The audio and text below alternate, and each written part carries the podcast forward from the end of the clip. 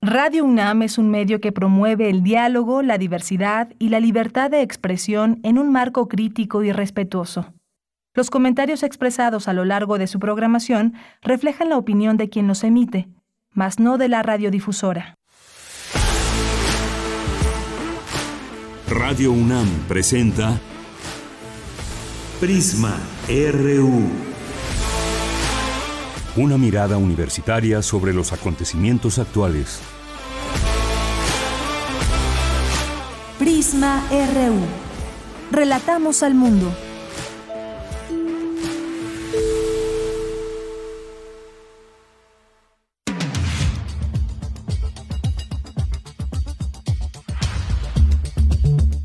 Hola, ¿qué tal? Muy buenas tardes, bienvenidas, bienvenidos a Prisma RU.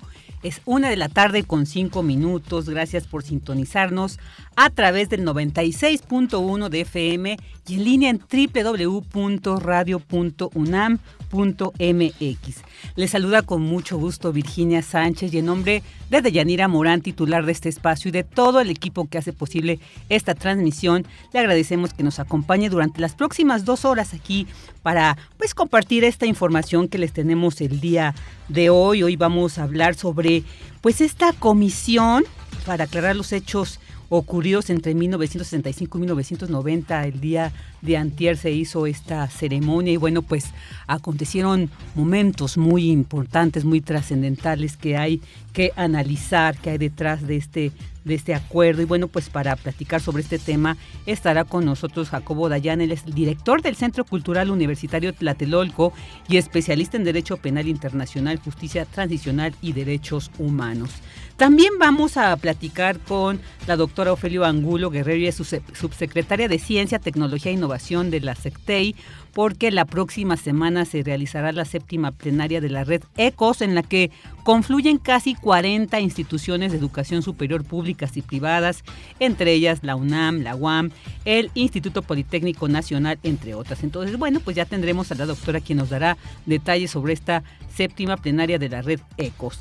También vamos a platicar sobre, bueno, escuchamos que el presidente Andrés Manuel López Obrador aseguró que a pesar de las situaciones que se han estado viviendo de violencia en este país, dijo no va a cambiar para nada la política de seguridad. Entonces, bueno, pues vamos a analizar precisamente de qué se trata esta política, ha sido, ha funcionado, por qué el presidente pues asegura que la va a mantener. Sobre este tema vamos a, tener una entrevista con el doctor Javier Oliva de la Facultad de Ciencias Políticas y Sociales de la UNAM.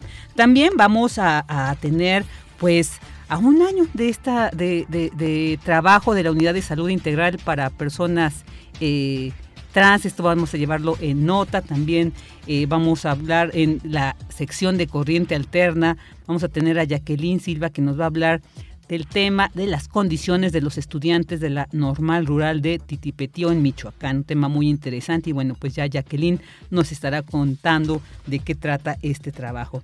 Y también pues vamos a tener una entrevista con la doctora Silvia Soriano sobre lo que está pasando, aconteciendo en Ecuador, estas protestas eh, indígenas de grupos indígenas que bueno, prácticamente han paralizado eh, Ecuador, ¿no? Muchas zonas y bueno, pues cuál ha sido la respuesta del gobierno al respecto. Dicen sí vamos a negociar, pero no vamos a ceder a estas presiones. Pues vamos a conocer de la voz de la experta qué está aconteciendo en Ecuador.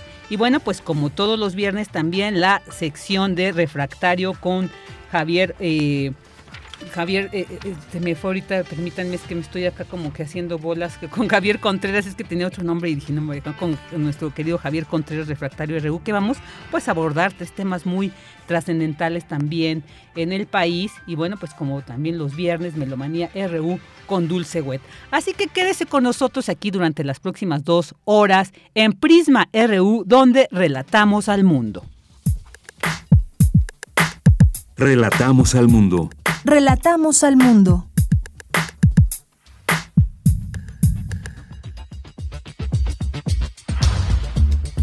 Vámonos con nuestro resumen informativo. En información universitaria a nombre de la UNAM, el rector Enrique Graue entregó el diploma con que se distingue a los integrantes de la Comisión Universitaria para la Atención de la Emergencia Coronavirus. Reconoce el trabajo para apoyar a la comunidad de esta casa de estudios y al país. Inauguran en el Museo Universum la exposición Historias Naturales, 400 años de ilustración científica. Esta contará con talleres para volverse un ilustrador científico. Y mañana 25 de junio se conmemora el Día Internacional del Orgullo LGBTIQ. Esta marcha tiene en México más de cuatro décadas de lucha social. Hoy en día existe un panorama positivo pero con persistencia de retos, considera César Torres Cruz del Centro de Investigaciones y Estudios de Género de la UNAM. Y a un año de trabajo de la Unidad de Salud Integral para Personas Trans en la Ciudad de México, ha dado más de 3.000 atenciones gratuitas entre área médica y salud comunitaria a hombres y mujeres trans.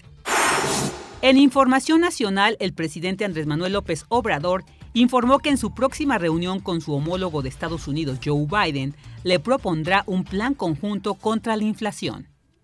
Ahora que voy a Estados Unidos, que voy a tener una entrevista con el presidente Biden, le quiero hacer una propuesta. Para que conjuntamente, en la medida de nuestras posibilidades, podamos llevar a cabo un plan antiinflacionario conjunto, tres acciones. La primera nos está funcionando muy bien, que es la que tiene que ver con energéticos. Como está arriba el precio del petróleo crudo, los excedentes los estamos utilizando, inclusive no todos, para que no aumente el precio de las gasolinas y del diésel. Y eso nos ayuda al mismo tiempo para controlar la inflación. Que estamos impulsando la actividad productiva en el país. Adicionalmente hicimos un acuerdo con distribuidores y dueños o gerentes de tiendas departamentales para cuidar que no aumenten los precios de una canasta básica.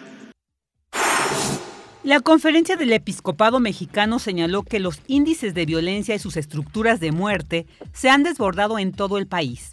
Piden al gobierno federal convocar a un diálogo nacional para emprender acciones inteligentes con el fin de alcanzar la paz. Y en información internacional, el Tribunal Supremo de Estados Unidos revocó este viernes el histórico derecho constitucional al aborto. Ahora cada estado decidirá si lo mantiene o prohíbe. Luego de conocer el veredicto, el presidente Joe Biden emitió un mensaje a la nación. Dijo que es un día triste para su país.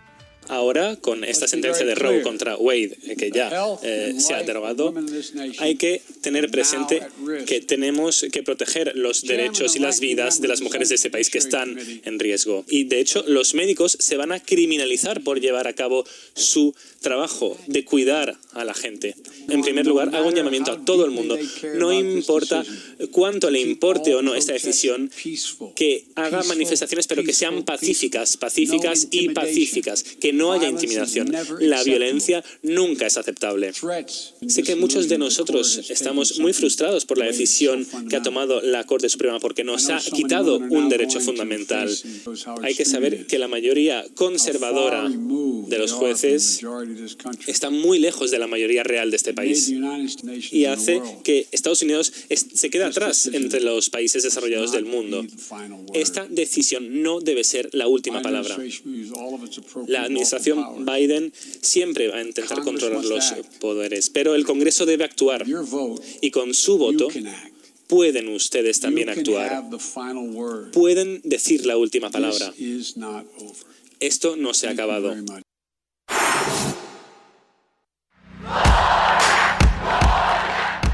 Campus RU.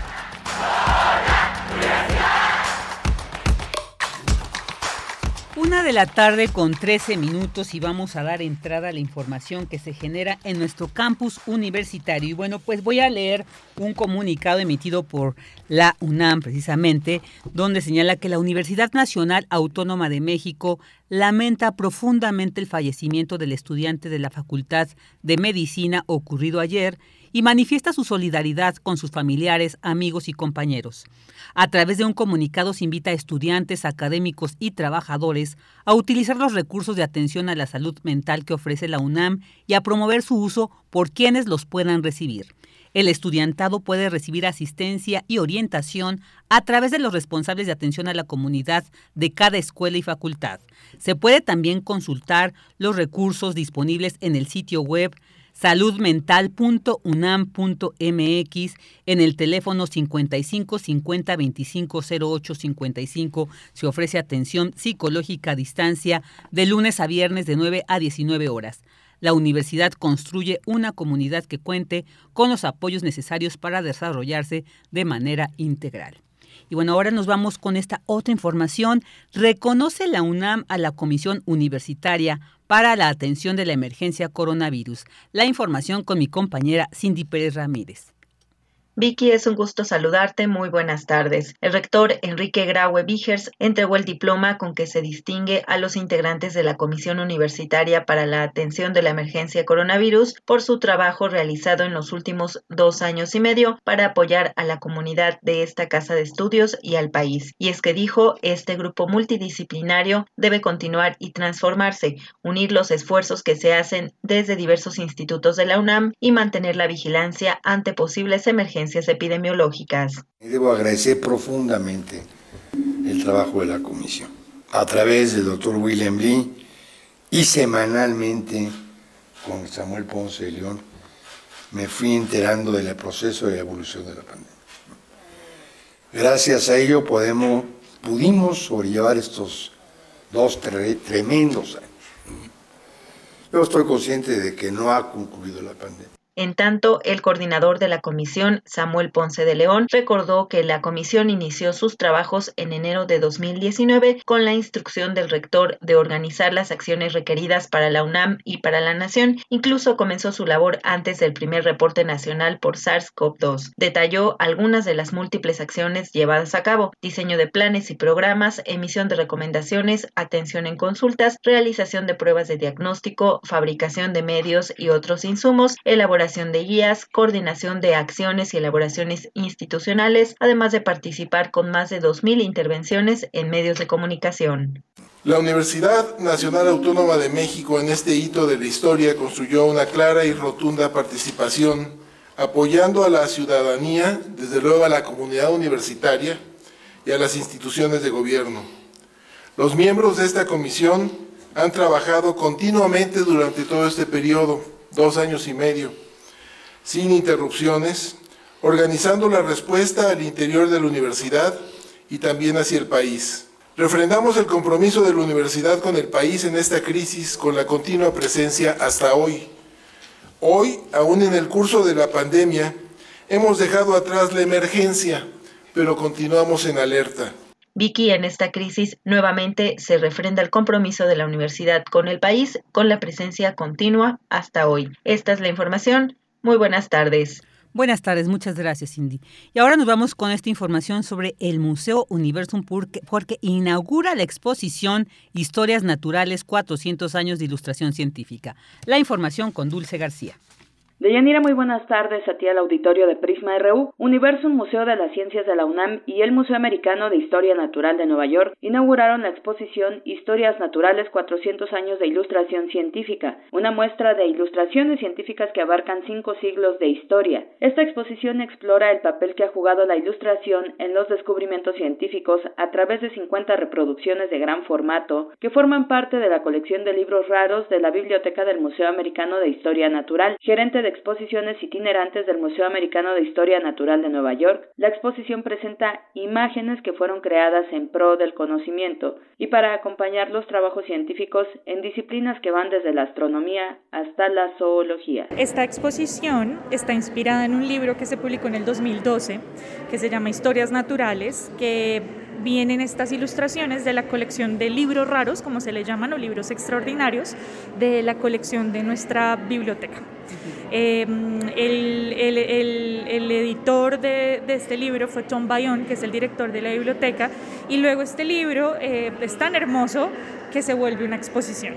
Yo considero que hoy en día hablar de arte sin hablar de ciencia, hablar de ciencia sin hablar de arte, ya se queda poco a poco más obsoleto, ¿no? Porque hoy en día vemos que los puentes que existen entre el arte y la ciencia son tan cercanos y además tan hermosos como lo vemos hoy en día que esta exposición ratifica eso. Por su parte, María Emilia Beyer, directora de Universum, dijo que la exposición invita a ver la ciencia pero desde una perspectiva artística. Estamos hablando de ciencia, pero en el fondo también estamos dejando un registro, una huella y la huella es de orden artístico. Pensando en las niñas, en los niños y en que todos nosotros lo fuimos alguna vez, eh, antes de aprender a hablar, antes de aprender a escribir, a veces lo que sí hacemos es tomar un papel, una crayola y rayonear.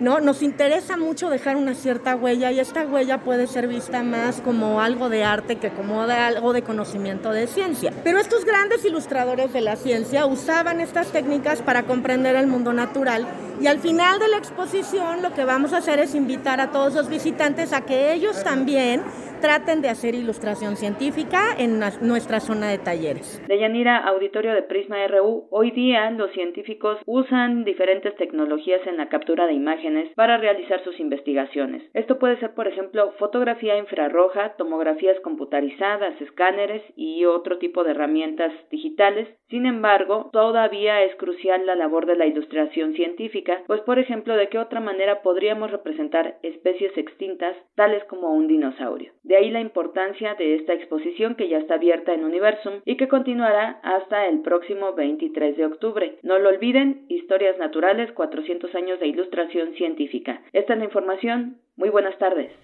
Buenas tardes, Dulce. Muchas gracias. Prisma RU. Relatamos al mundo. Una de la tarde con 20 minutos. Y bueno, pues este, hace dos días, en 22 de junio, el presidente Andrés Manuel López Obrador inauguró los trabajos de la comisión encargada de aclarar los hechos ocurridos entre 1965 y 1990 con el fin de darle certeza y justicia a los sobrevivientes y familiares de víctimas de desaparición forzada.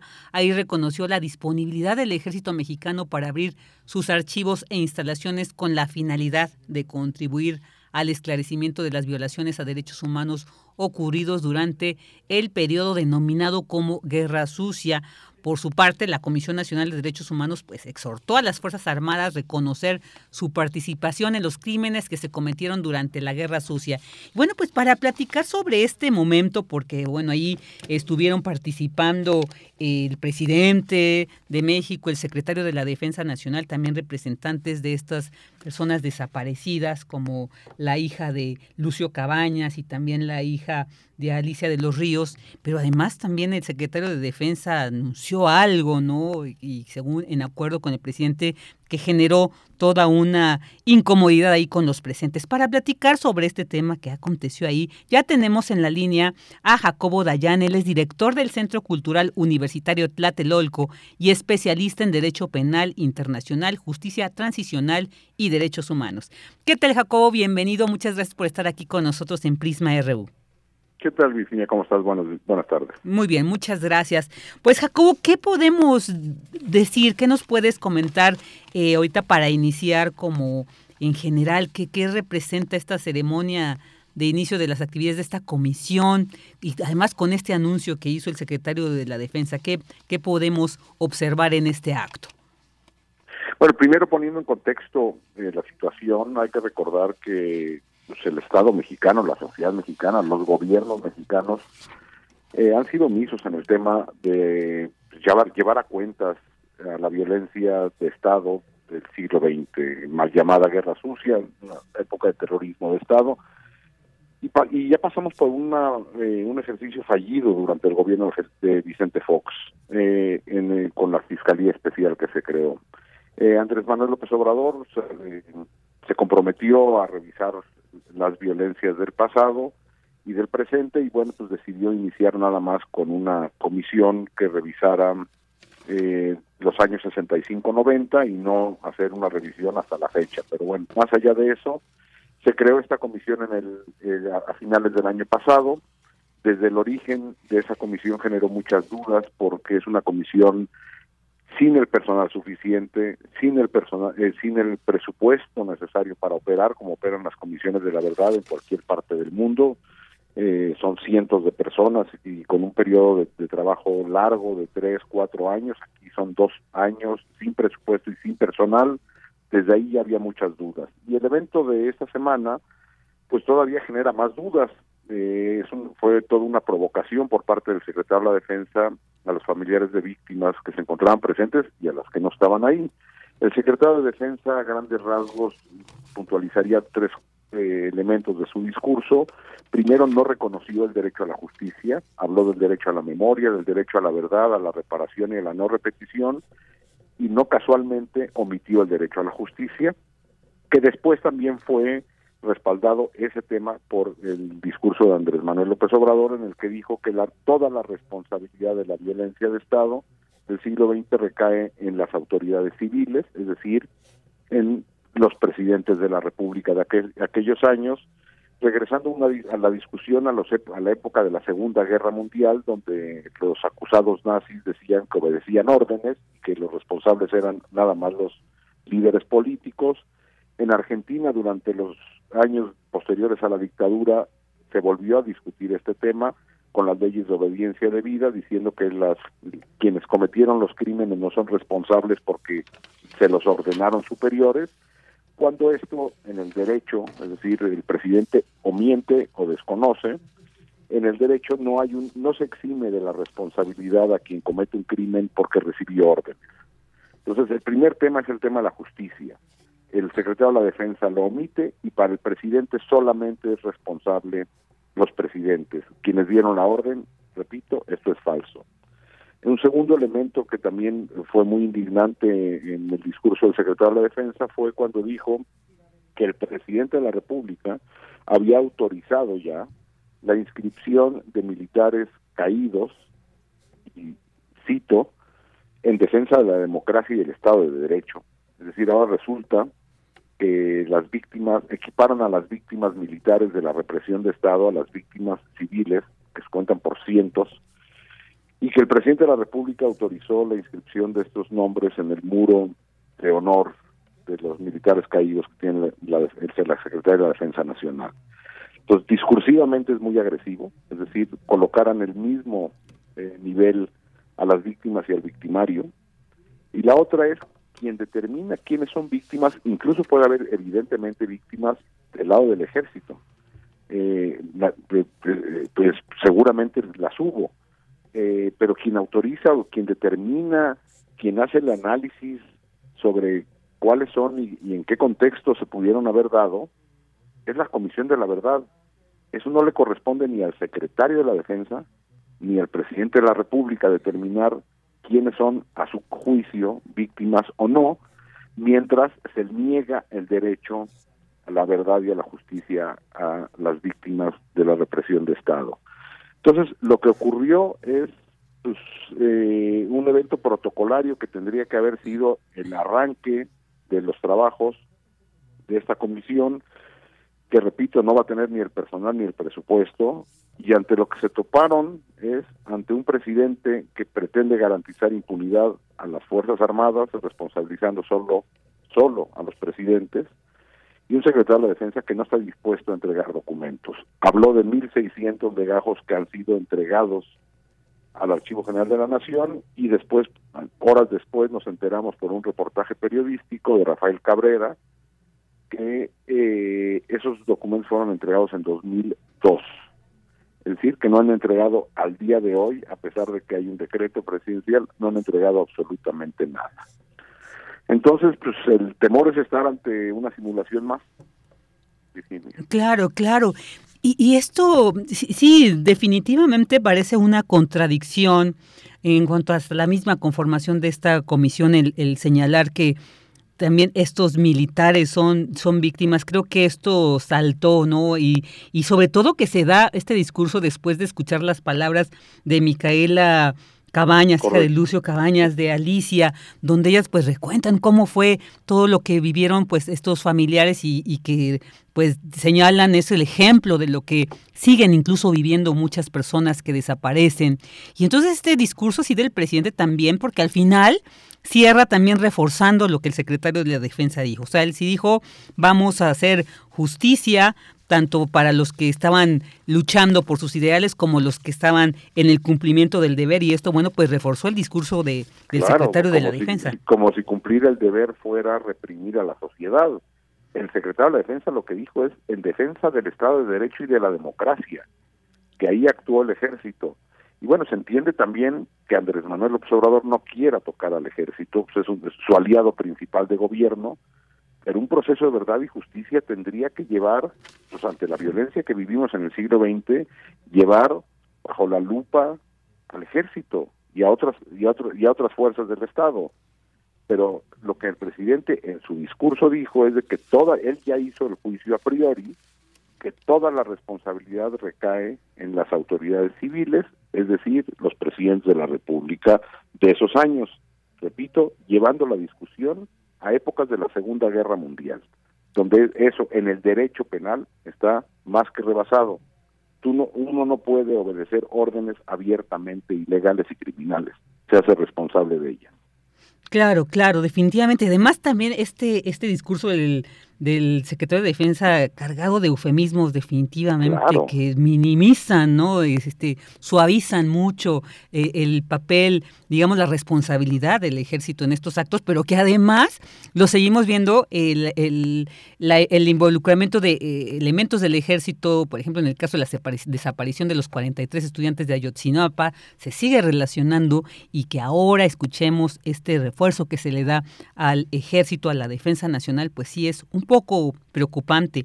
Y también esto que decías del personal, porque Alicia de Dios también hacía este llamado a que se incorporaran elementos de la Fiscalía General porque señalaban están ausentes y pues, consideran que es parte de estas instancias que tendrían que estar eh, participando en esta comisión. ¿Qué nos puedes decir al respecto?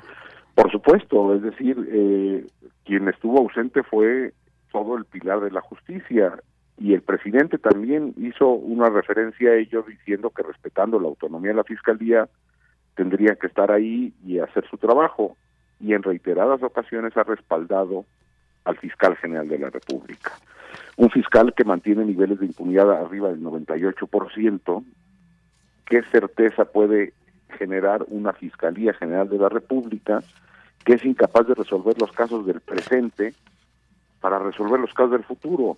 Es por ello que también desde la sociedad, desde la academia, colectivos de víctimas, organizaciones, expertos internacionales han dicho que México requiere la implementación de mecanismos extraordinarios de justicia como, como los hay, por ejemplo, hoy operando en Colombia. Seguir pensando que la Fiscalía General de la República será capaz de llevar a cabo juicios medianamente creíbles y con algún tipo de éxito es muy ingenuo no puede con la violencia del día de hoy, podrá con la de hace 70 años, 60 años, no. Pero el presidente reitera su respaldo a la fiscalía.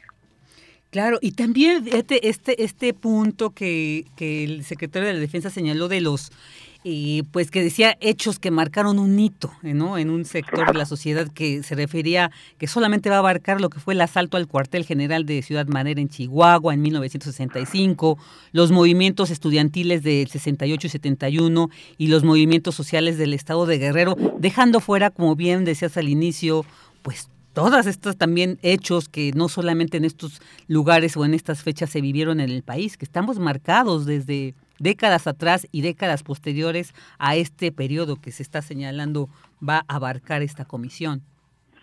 Sí, el, el, secretario de Defensa utilizó una serie de eufemismos y se refirió a eventos puntuales, el 68, el 71, pero, pero omite pues, buena parte de, del resto de las violencias. Y la otra que también, me, esa frase que rescatas tú me parece también durísima, y otra es cuando dijo que es, eh, esos hechos afectaron a un eh, no recuerdo exactamente, pero como a un eh, sector específico de la población o, algo similar, como si eso no indignara a la nación entera. Claro. O sea, que parecía pareciera que hicieron, porque él dice que, que actuaron en defensa de la democracia y el Estado de Derecho y que eso afectó, en el eufemismo, por no decir asesinaron o desaparecieron a, cientos de personas, afectó a un sector de la población como si fuera una molestia temporal, ¿no? Es, decir, el discurso estuvo cargado de, mensajes muy claros. La omisión, a la hora que enlista los derechos, el secretario de la Defensa, y lo llevaba escrito, vamos, no es de que se le fue, eh, fue pensado, habló del, repito, el derecho a la memoria, el derecho a la verdad, el derecho a la reparación y el derecho a la no repetición, y no es casual que se haya brincado el derecho a la justicia.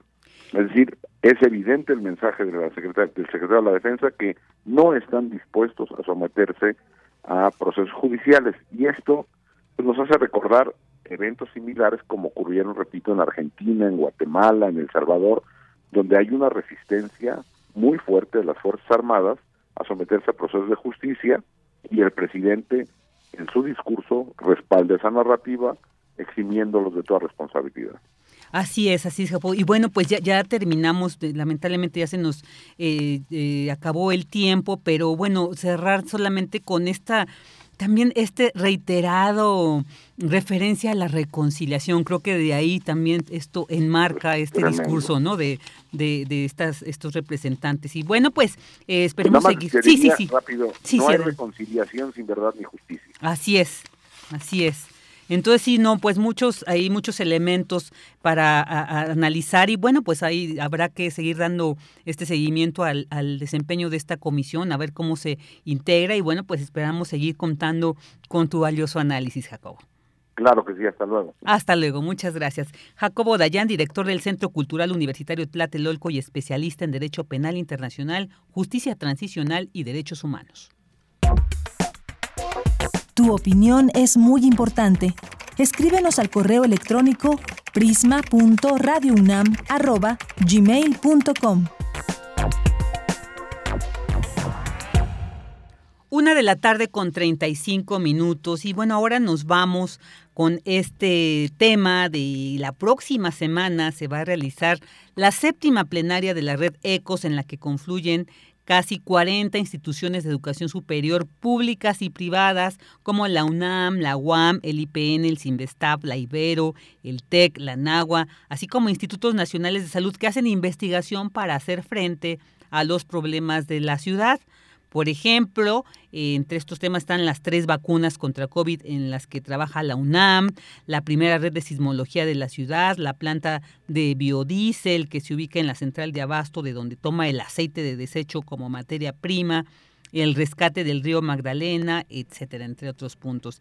Eh, estarán en la sesión del próximo lunes. y ya la, la doctora Ofelia Angulo nos dará detalles Ah, vamos a cambiar, no, no vamos a tener a la doctora Ofelia Angulo, no fue posible, pero sí vamos a platicar con la doctora Rosaura Ruiz Gutiérrez, ella es secretaria de Educación y Ciencia, ya la tenemos en la línea. Ok, ahorita ya vamos, estamos tratando de comunicarnos con ella para que nos hable sobre esta, pues ya es séptima plenaria, eh, que sí ya son siete ediciones que se realiza, que realiza esta red ECOS, donde pues es muy importante que confluyan las instituciones más importantes, tanto públicas como privadas, para abordar estos temas como los que mencionaba, bueno, que abarcan todo lo que es la, la, la vida social, la vida eh, pública, la vida comunitaria, la vida, la salud, ¿no? Todos estos temas que pues finalmente eh, se enfocan muchos de estos trabajos de investigación que se generan en estas instituciones educativas. Así que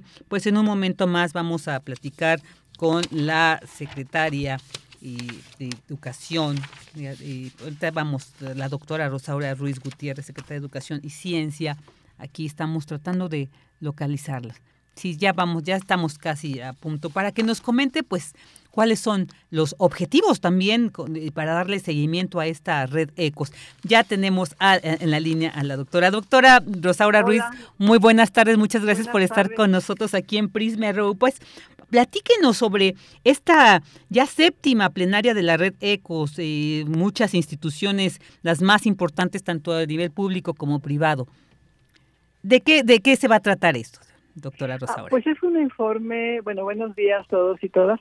Es un informe que damos anualmente a todos los rectores y rectoras o responsables de las instituciones de educación superior de la ciudad sobre las redes que tenemos particularmente de investigación eh, científica, tecnológica, humanística, pero también de educación superior en general, ya con discusión sobre la licenciatura, los posgrados y, decía cada año damos el informe de qué, de qué avance ha tenido cada una de las de las redes que conforman la red ECOS. Tenemos actualmente 23 redes que conforman la, la red grande, la de todas las instituciones. Y estas redes, eh, doctora, que nos pudiera detallar un poco más cómo están conformadas, cómo, eh, eh, cómo se integran. La idea aquí, la idea central de, la red ECO es el trabajo colaborativo entre todas las instituciones. Claro, las más importantes, la UNAM, el Instituto Politécnico, la UAM, el Colegio de México, más las algunas de las privadas como el Tecnológico de Monterrey, la Iberoamericana, la Universidad de Valle de México, etcétera. hemos conformado esta red sobre todo con el objetivo de hacer trabajo colaborativo, esa es la idea central. Y entonces tenemos algunas que han tenido éxitos importantes, yo te podría mencionar a la red, a la red de sismología, en donde hemos eh, incorporado a los expertos en, en, este tema, un tema tan importante para la Ciudad de México como son los sismos. Ahí había cuatro grupos, había un grupo de la UAM, otro de la UNAM y otro del Instituto Politécnico y además alguna red privada. Eh, todos ellos hacen investigación sobre su suelo de la ciudad. Están, tienen sus sismógrafos en diferentes zonas y están checando permanentemente los movimientos del subsuelo, etcétera. Y entonces todos tenían datos, cada uno de ellos independiente, sin compartirlo entre las instituciones.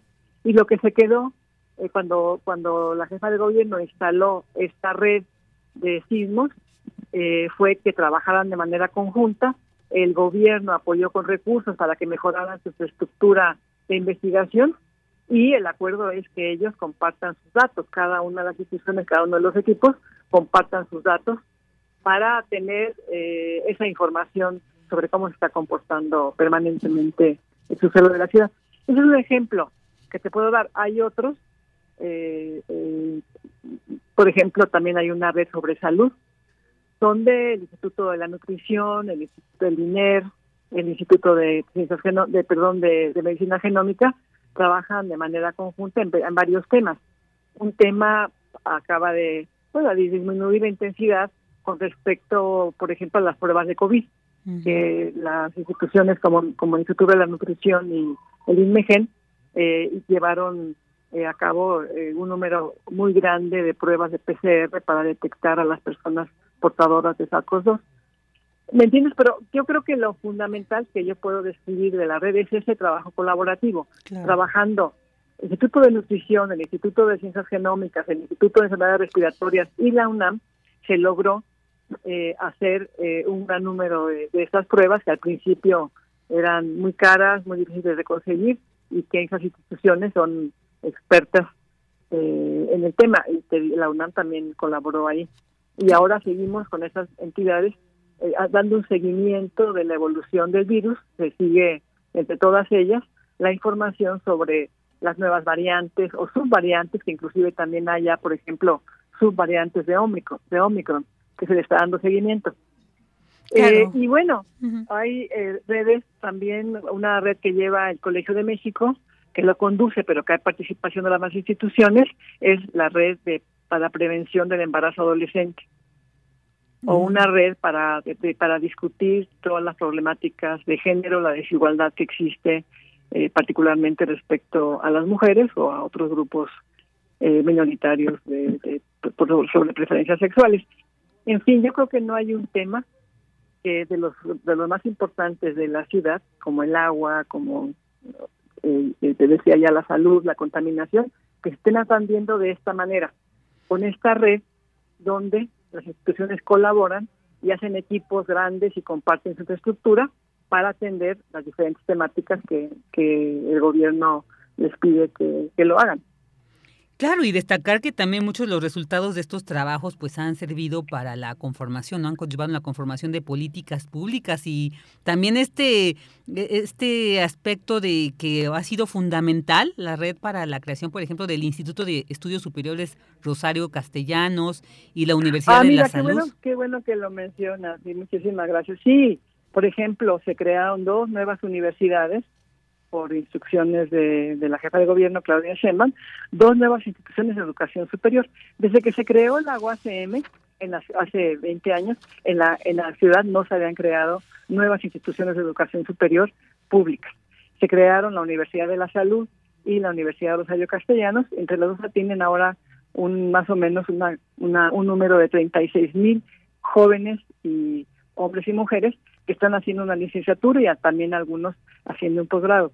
Eso, claro, que fue por la colaboración que tuvimos con, con estas tres universidades principalmente, con la UNAM, el Politécnico y la UNAM, que asesoraron la creación de estas nuevas instituciones.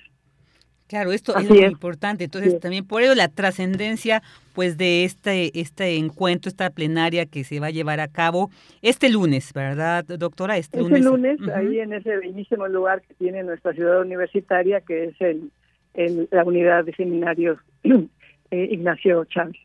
Ahí va a estar, la va, la va a presidir el señor rector. Eh, y bueno, esperamos si es posible que, que participe la jefa de gobierno. Ella tiene también otras al mismo tiempo otras otras responsabilidades, pero bueno, veamos quiénes se van a presentar, pero ya está eh, confirmados la mayoría de los participantes.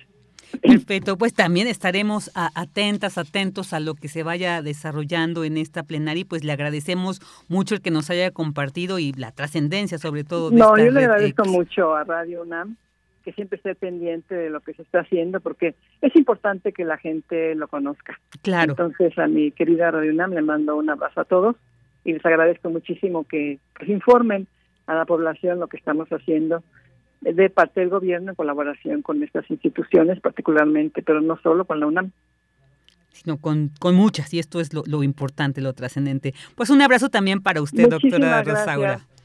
Hasta luego. Hasta luego. La doctora Rosaura Ruiz, ella es secretaria de Educación, Ciencia, Tecnología e Innovación de la Ciudad de México.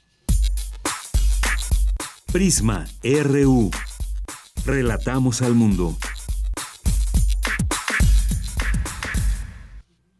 Una de la tarde con 45 minutos y bueno, ahora vamos a seguir con este tema que les mencionaba al inicio del plan de seguridad porque pues el presidente Andrés Manuel López Obrador aseguró que no cambiará esta política de seguridad que ha implementado. Dijo estar absolutamente convencido que no se puede enfrentar la violencia con la violencia. Insistió en que la ola de violencia que estamos viviendo en el país pues es resultado de la política de corrupción e impunidad que se generó en los sexenios pasados. Vamos a platicar sobre esta, esta política de seguridad que tan efectiva ha sido, qué tanto eh, el, presidente tiene razón en decir la va a mantener y bueno, pues para ello ya tenemos en la línea al doctor Javier Oliva, académico de la Facultad de Ciencias Políticas y Sociales, especialista en, tema de, temas de seguridad nacional. ¿Qué tal, doctor Oliva? Muy buenas tardes, como siempre, un placer tenerlo aquí con nosotros en Prisma. Igualmente, igualmente Virginia, muchas gracias. Como universitario siempre es un privilegio colaborar con Prisma y los espacios noticiosos de nuestra universidad. Muchas gracias también para nosotros es un gusto tener tener su pues el análisis sobre este plan de seguridad. ¿Qué nos puede decir el del presidente dice no lo va a cambiar? Está convencido de que lo tiene que cumplir y, y está sobre todo convencido de que va a servir para contrarrestar pues estos niveles de violencia. ¿Qué nos puede decir al respecto?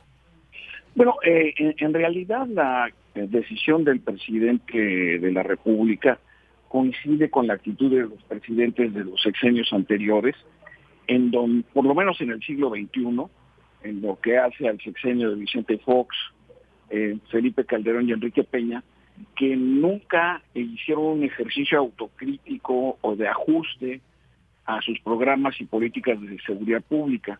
En ese sentido, el presidente va en esa misma sintonía, ¿no? Claro, cada, sexenio tuvo su, su acento, igual que este, y pues la única, la única forma que yo tengo, ya no solamente como estudioso de estos temas, sino como un ciudadano informado, es cómo reciben al país y cómo lo entregan en materia de seguridad pública específicamente. Entonces, en esos, en esos términos, también hay una propensión en este sexenio a la designación de funcionarios improvisados y que desconocen el tema. Tenemos el caso, por ejemplo, desde el 19 de abril, eh, el presidente de la República designó a Leonel Cota Montaño para que se hiciera cargo de, una empresa paraestatal eh, que sustituyó en los hechos a la CONASUPO.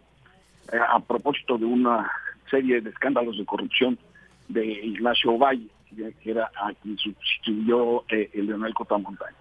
Bueno, desde el 19 de abril hasta la semana eh, que está terminando, el Secretariado Ejecutivo del Sistema Nacional de Seguridad Pública estuvo acéfalo y ahora designaron a, la ex candidata de Morena al, gobierno de Nuevo León, que por supuesto tampoco conoce del tema. Y entonces tenemos también el caso de Alfonso Durazo, que duró dos años al frente de la Secretaría de Seguridad, pero su objetivo era donde se encuentra ahora, ser gobernador de Sonora.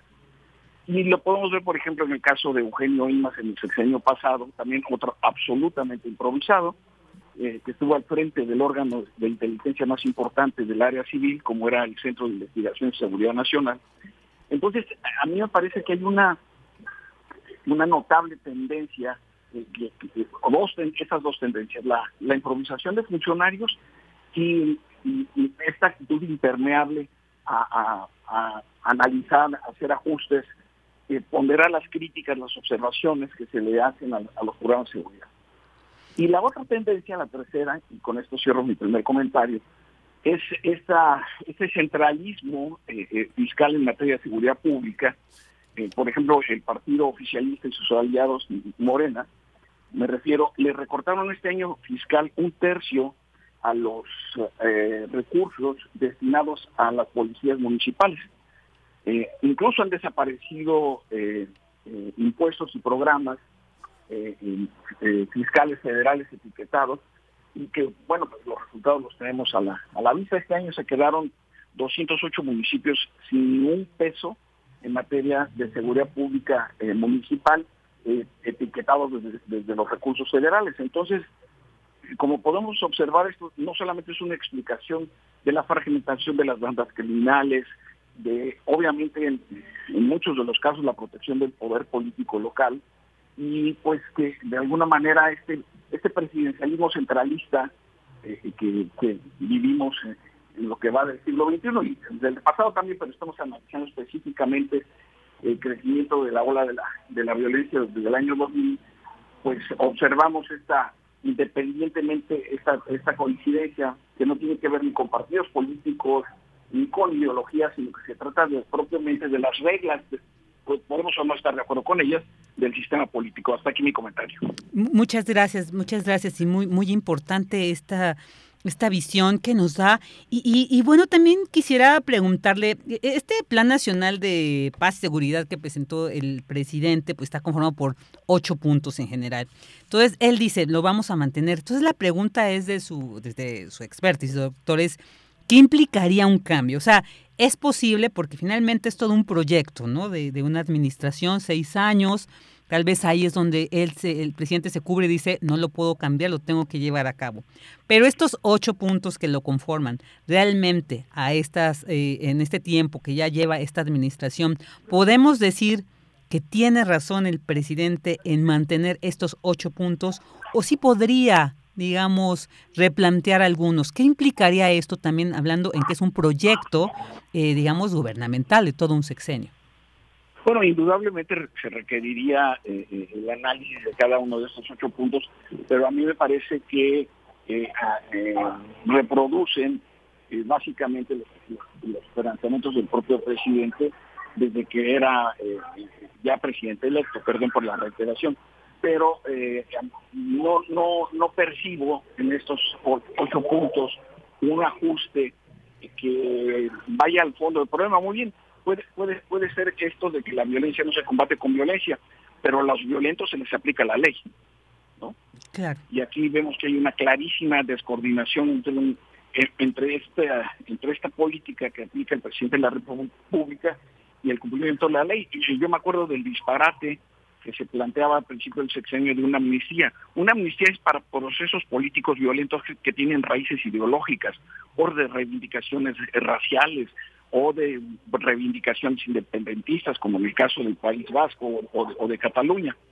Entonces, no se pueden amnistiar a criminales. Es hacerles un favor que no merecen darles aparente contenido a, a sus actividades depredadoras. Entonces, así como esos aspectos que son tan evidentes en el desconocimiento de la materia, pues nos enfrentamos a una, a una situación en nuestra vida cotidiana en la mayor parte del país en donde pues hay unos niveles de impunidad y por supuesto de corrupción judicial que nos han llevado hasta donde estamos. Y además, claro, y además pues es alarmante, lo, lo veíamos, digamos, se suma este acontecimiento del asesinato de estos dos jesuitas, de este guía de turista, y bueno, donde se refleja ya las dimensiones, ¿no? El alcance que tiene el crimen organizado en nuestro país, donde ya no se detiene, ya podemos encontrar una situación así lamentable en cualquier lugar, en cualquier hora, en cualquier momento. Y bueno, pues es alarmante. Además, ayer, por ejemplo, que teníamos una entrevista sobre esta, eh, el aumento de la inflación y el experto refería también precisamente a que uno de los factores que han propiciado también esto es la incidencia del, crimen organizado en, en, muchos de estos terrenos de producción. Entonces estamos hablando de que el tema de seguridad está latente, requiere una revisión muy sustancial porque vemos que no ha disminuido, como bien bien dice usted, eh, eh, eh, doctor. O sea, no no vemos para dónde vemos que no hay una hay un esta, este ofrecimiento de abrazos, no balazos, pero los balazos los seguimos recibiendo como en la población y no hay como por dónde acotarlos. Sí, desde luego y aquí y aquí el, el, punto también radica en la en la forma en la que se han eh, procesado estos conflictos. Yo he acuñado un término, eh, una expresión que eh, yo le llamo dictadura criminal, en donde comunicadores y comunicadoras, líderes ecologistas, líderes de opinión, e incluso personas denominadas influencers, que han sido asesinadas por, por criminales. ¿Cuántos según eh, la Organización Internacional de Periodismo, México es el segundo lugar más peligroso para ejercer el periodismo. Entonces, ¿qué democracia resiste una presión de esa naturaleza?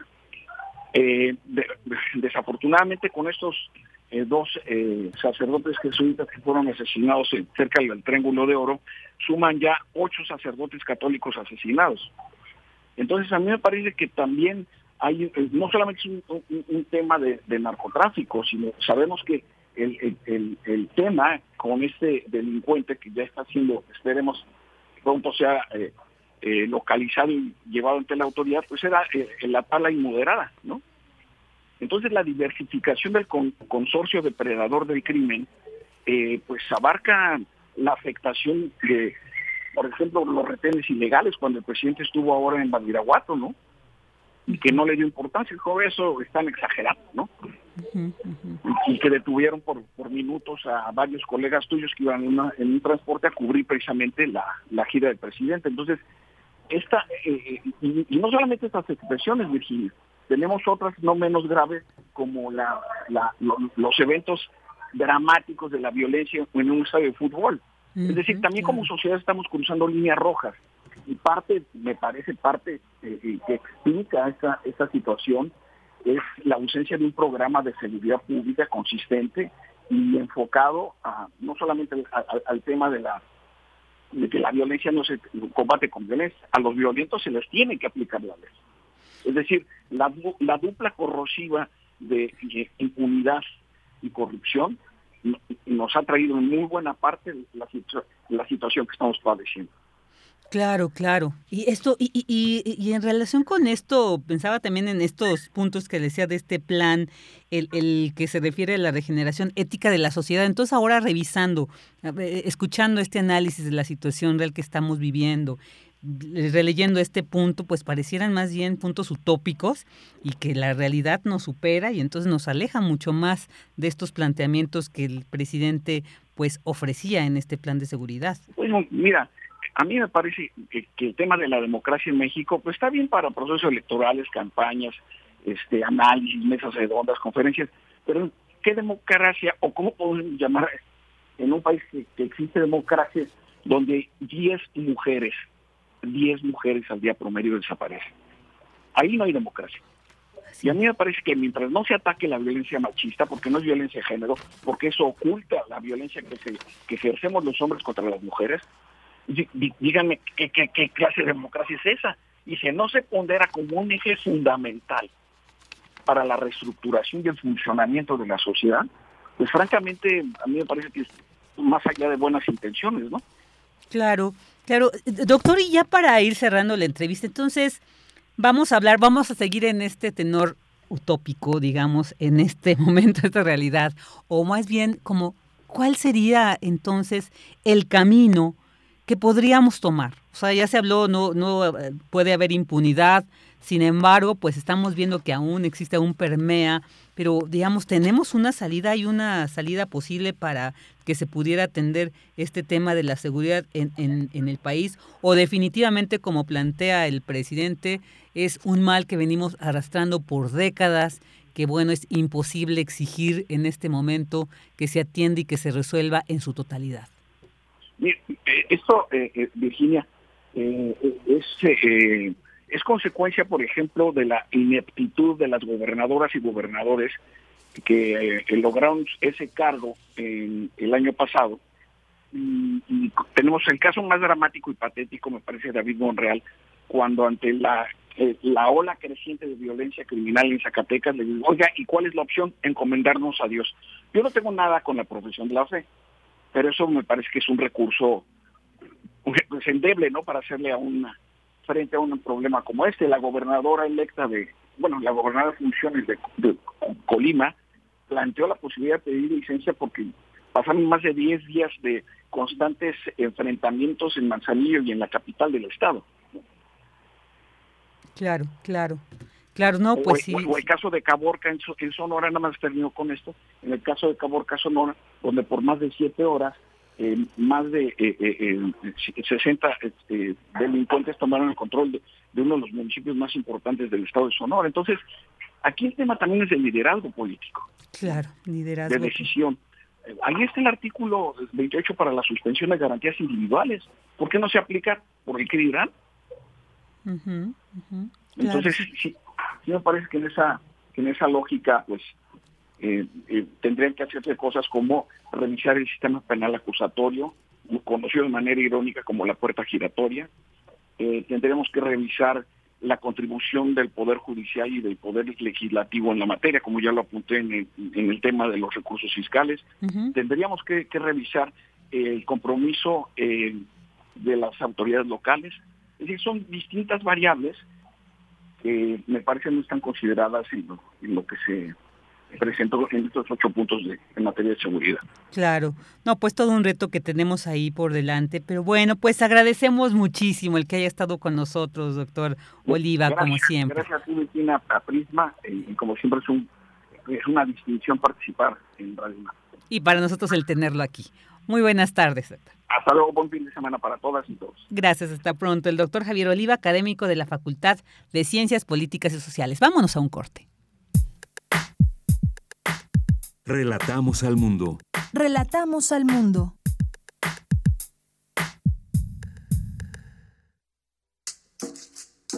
Las comunidades indígenas germinan conocimiento, maravilla y tradición.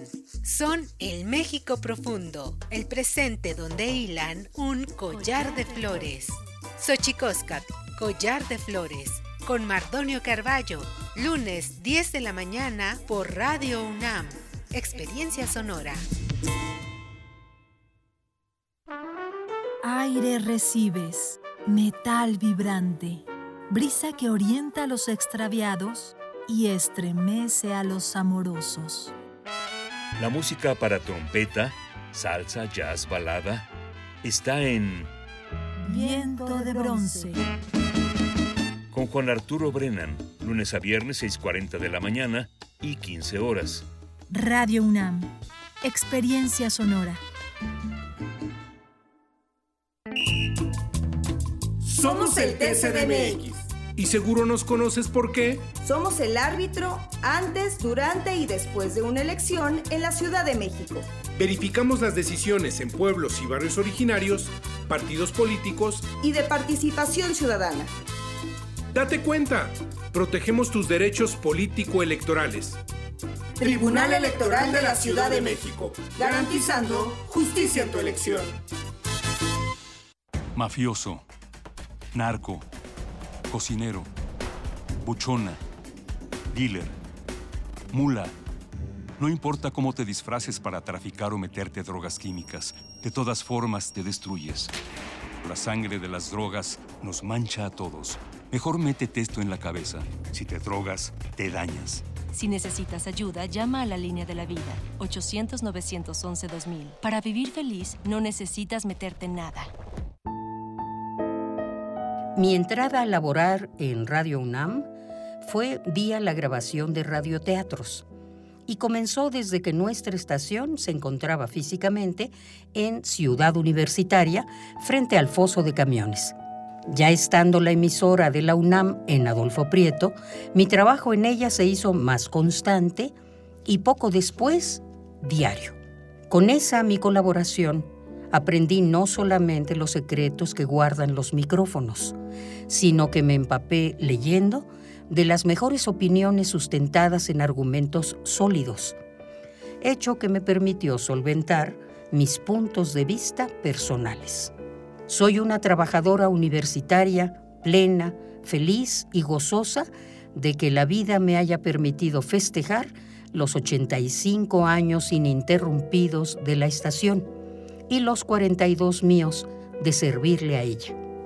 Margarita Castillo. Radio UNAM, 85 aniversario.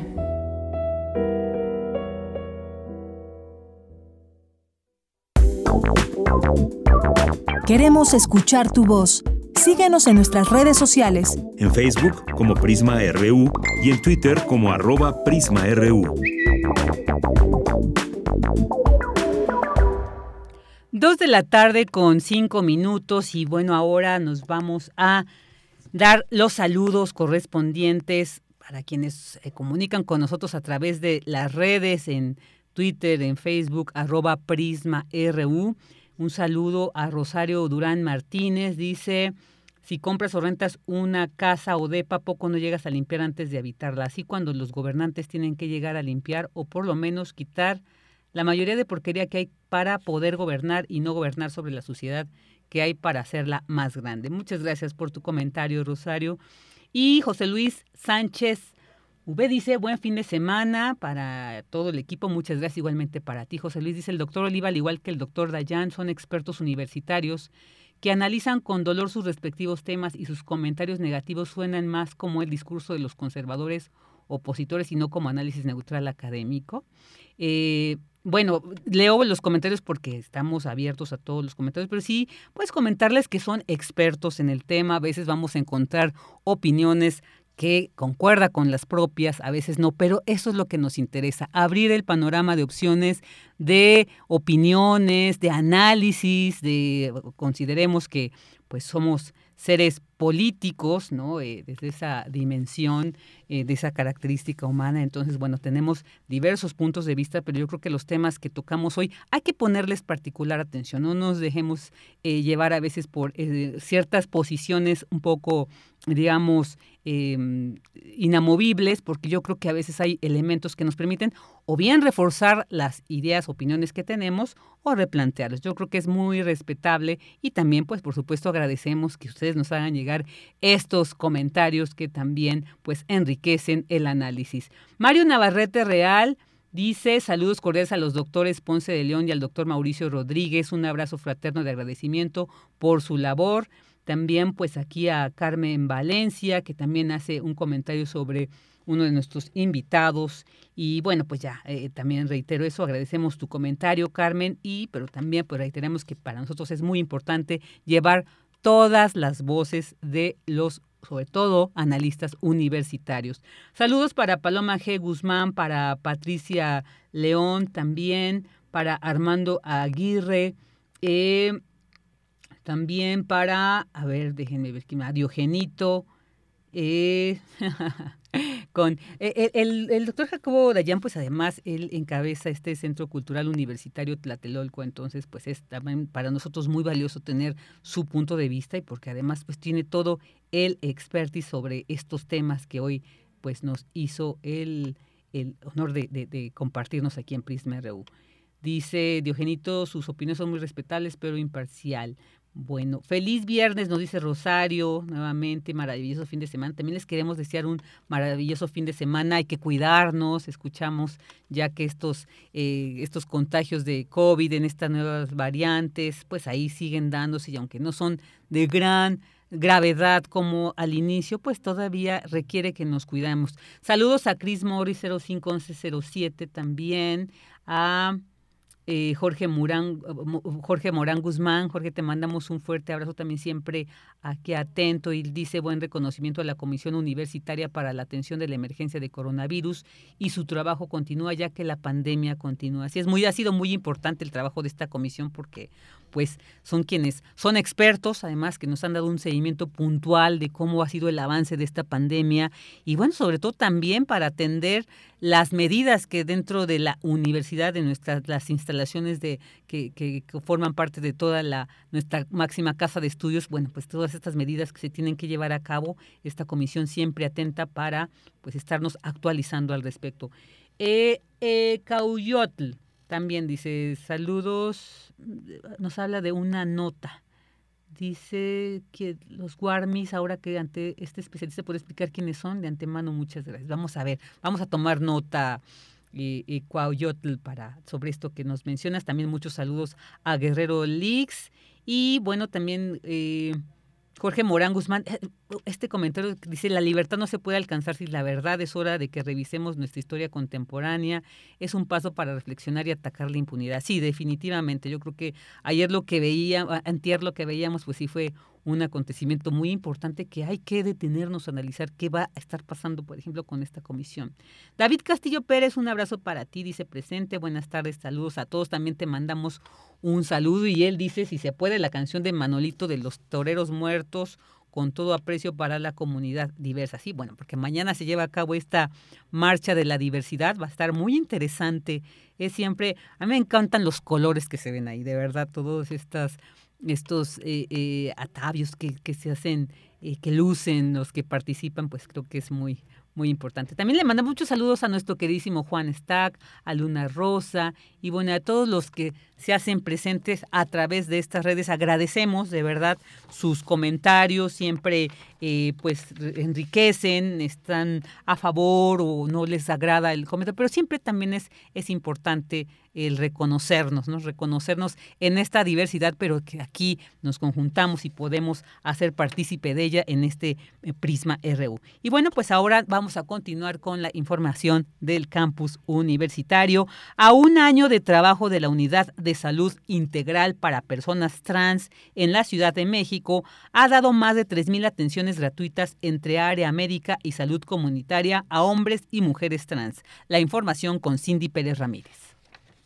¿Qué tal Vicky? Muy buenas tardes. La Unidad de Salud Integral para Personas Trans es el primer servicio dirigido a las personas transgénero, transexuales, intersexuales y no binarias en la Ciudad de México. Su propósito es garantizar el ejercicio de los derechos de salud de esta población y una vida libre de discriminación. La unidad, única en el país, inaugurada en octubre de 2021, ha dado más de 3.000 atenciones gratuitas entre área médica y salud comunitaria a hombres y mujeres trans, así como a población no binaria de 14 de las 16 alcaldías. Además, ofrece servicios de terapia hormonal para confirmación sexogenérica y cuenta con profesionales de la medicina general. Así lo dijo el doctor Hugo Cornu Rojas, director de la Unidad de Salud Integral para Personas Trans en la Ciudad de México. Es una unidad que va a rechazar este paradigma binario ¿no? y centrado en el heterocismo normativo de tal manera que no solamente miremos el hecho de que existen solamente hombre o mujer, sino que contemplamos en este caso todas estas identidades de género y que también consideramos las diferentes expresiones de género de las personas.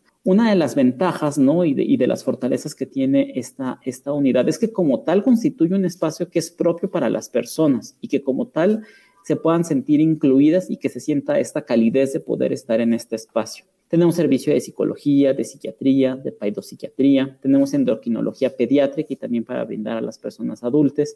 Tenemos un servicio de ultrasonido, de ginecología y en este caso también se contempla un tratamiento médico correspondiente en materias de infección de transmisión sexual y de VIH-Sida. Se cuenta también con un servicio de laboratorio y además un servicio de consejería, de acompañamiento y de apoyo psicoterapéutico para las personas. En la conferencia organizada por la Facultad de Medicina de la UNAM, Visibilidad de las condiciones específicas de la diversidad, presentación de la Unidad de Salud Integral para Personas Trans, la coordinadora de salud comunitaria Oyuki Ariadne Martínez Colín resaltó que en la unidad se trabaja desde un abordaje comunitario con un enfoque integral y la recolección de experiencias de vida y colectivas de mujeres trans, hombres trans y personas no binarias durante sus procesos de transición. La unidad hasta el momento tiene un alcance de 3.100 personas eh, atendidas de usuarios este, en todos los servicios desde su apertura. Este corte que tenemos lo tenemos hasta mayo, pero hasta ahorita el corte en el mes de junio solamente estamos hablando del corte del área comunitaria,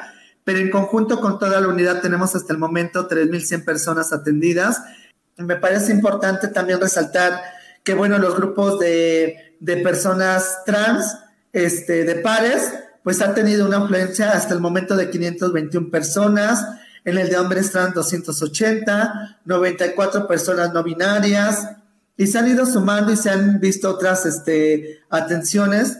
Eh, también cabe resaltar que además de, se han atendido también a los familiares eh, o a las parejas también de las personas trans. Eso es algo también importante para hablar de esta salud integral, pero también esta salud integral y comunitaria para las familias de las personas trans. La unidad de salud integral para personas trans en la Ciudad de México se encuentra ubicada en la avenida Plan de San Luis, esquina con Manuel Carpio, en la colonia Santo Tomás, alcaldía Miguel Hidalgo. La atención médica es gratuita, igualitaria y libre de discriminación. Este es el reporte. Muy buenas tardes. Buenas tardes, Cindy, muchas gracias. Y ahora vámonos con las noticias internacionales con Radio Francia Internacional. Relatamos al mundo. Relatamos al mundo.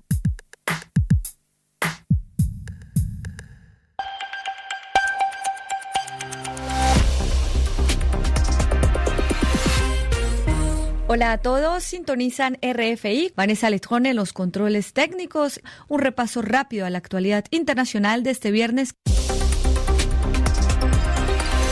Ana María Ospina. En Afganistán terminó la búsqueda de sobrevivientes al terremoto que sacudiera al sureste del país el miércoles. La última cifra es de 1.200 muertos y más de 1.500 heridos. Desbordado, el régimen talibán llama a la ayuda internacional frente a la amplitud del desastre, 1.500 viviendas destruidas en zonas devastadas. Las fuerzas ucranianas se retirarán de Severodonetsk, un importante avance para las tropas rusas en su intento para ganar terreno en la zona oriental del Donbass.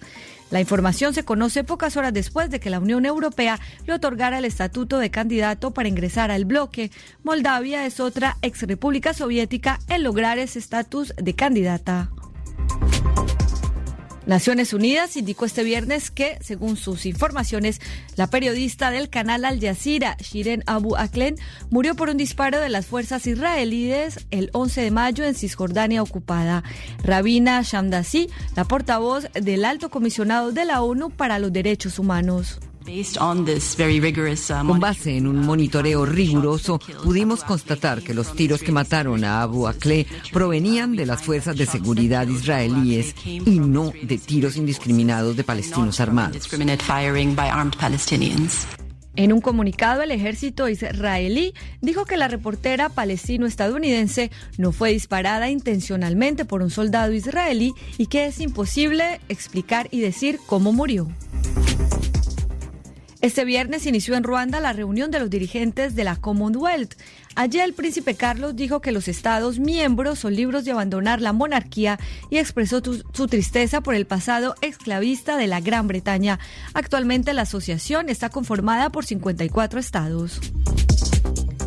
En Ecuador, se enquista el conflicto entre las organizaciones indígenas y el gobierno de Lazo. Las manifestaciones ya completan 12 días y dejan seis civiles muertos. Tres de ellos perdieron la vida en la jornada de ayer jueves cuando indígenas se enfrentaron con la policía al querer ingresar al Congreso en el centro de Quito. Así se frena el intento de negociación del gobierno para resolver esta ola de protestas. Y la compañía de bajo costo irlandesa Ryanair hará huelga este fin de semana y de pronto todo el verano en Francia, España, Bélgica, Italia y Portugal. Hasta aquí el flash informativo. Nos escuchan a través de rfimundo.com.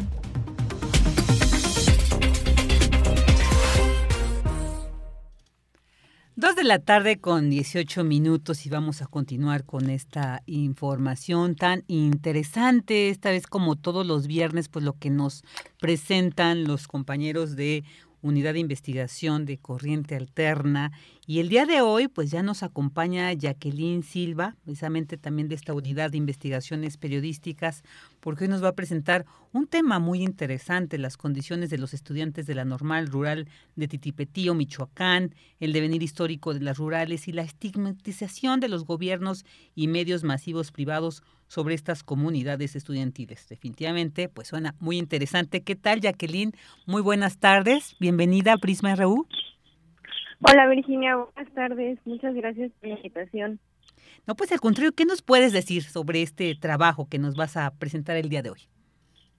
Bueno, pues, pues ahora sí que el tema del normalismo rural es algo que en lo que me empecé a adentrar a partir de, claro, pues todas las problemáticas de derechos humanos que, que pues se han sonado en, eh, en los últimos 10 años. Eh, em, pues yo vivo actualmente en Morelia y justamente me queda muy cerca la normal rural de, de Tiripetío, Michoacán, la normal rural vasco de Quiroga.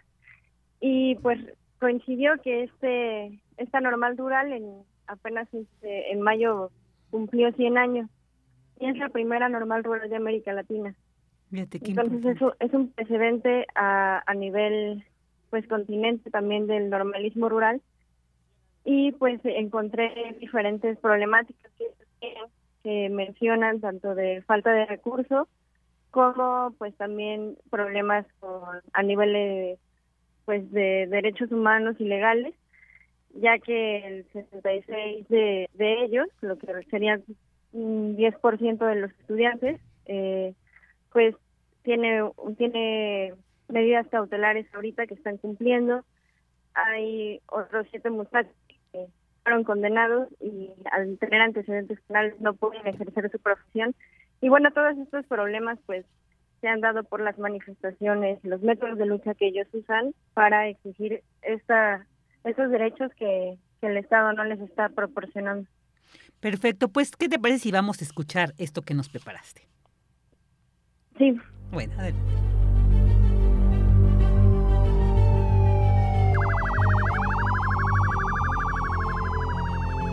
Fue una tortura psicológica bien cabrona porque decían que nos iban a, desaparecer, decían que nos iban a, a, matar. Había compañeros heridos y así se trasladaron en las peores condiciones.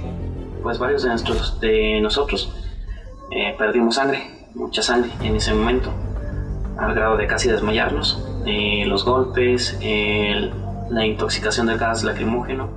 La fiscalía es la que está, este, pues se puede decir, este, tener una represión hacia nosotros jurídica. Atropellaron a un compañero en el crucero, un camión de Goes, atropelló a varios compañeros, esa vez se nos dispararon. O sea, nos atropellaron, nos, nos gasearon y nos dispararon.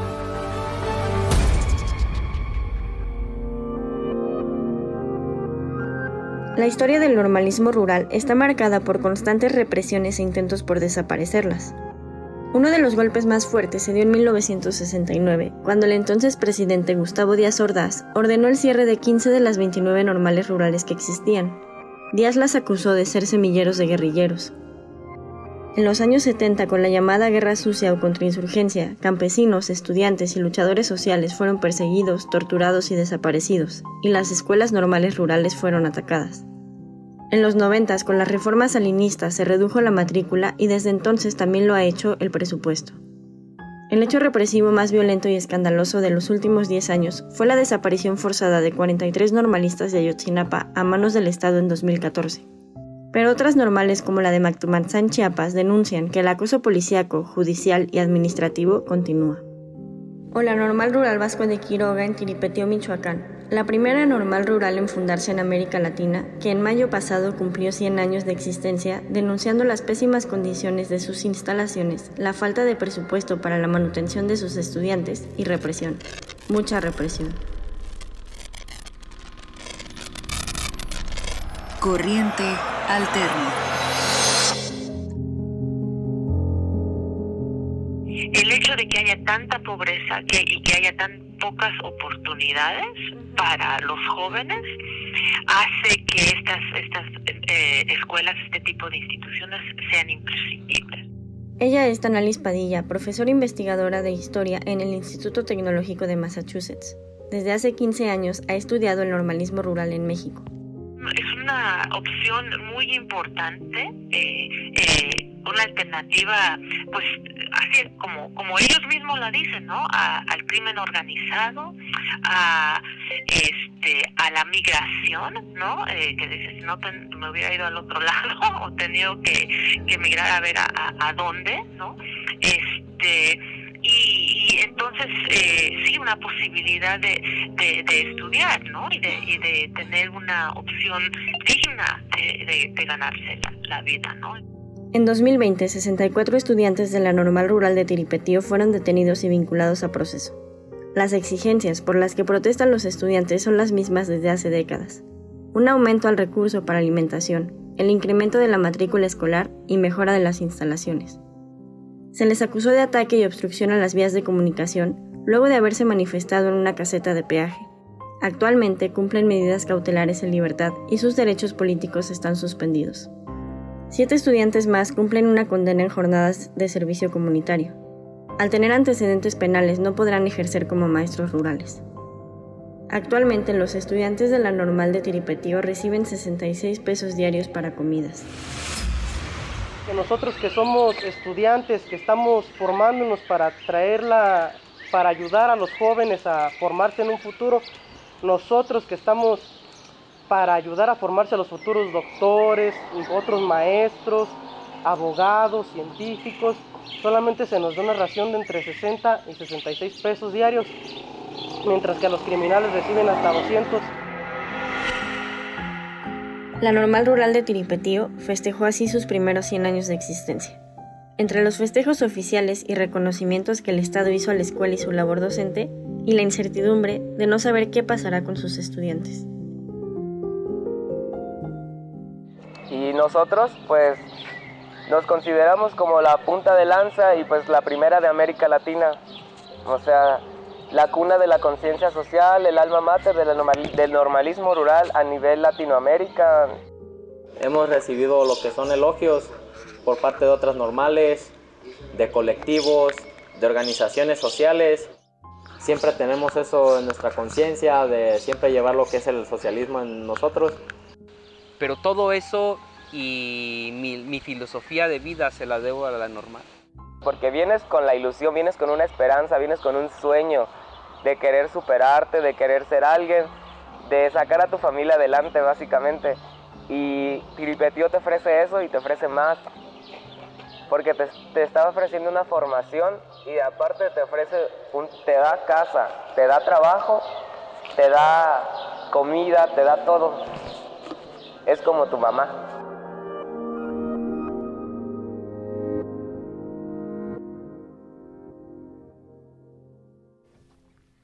Bueno, pues muy interesante, Jacqueline, esto que nos has presentado, un tema definitivamente que pues nos tiene que mantener ahí informados, tenemos que estar, la, importancia de estas escuelas normales, rurales, que han sido históricamente importantes pues para la, la educación en sí de, de, de nuestro país. Entonces, qué, qué importante que hayas tomado este, este tema, Jacqueline.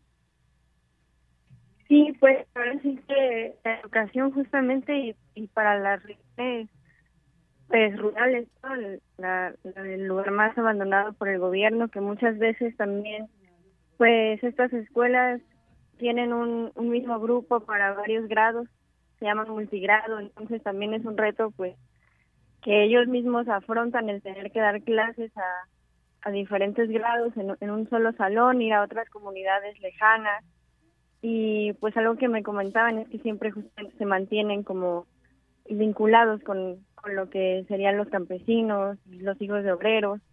Entonces, pues esto también los ha llevado a pues a, lo que se menciona y ya sabemos mucho, ¿no? De las manifestaciones de los normalistas y pues la criminalización también que se ha que se ha hecho eh, tanto medios de como por parte de diferentes gobiernos.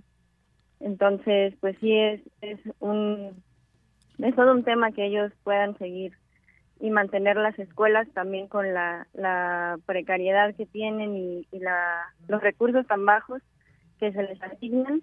Así es. Y pues también lo que se espera pues es que el gobierno pueda atenderla.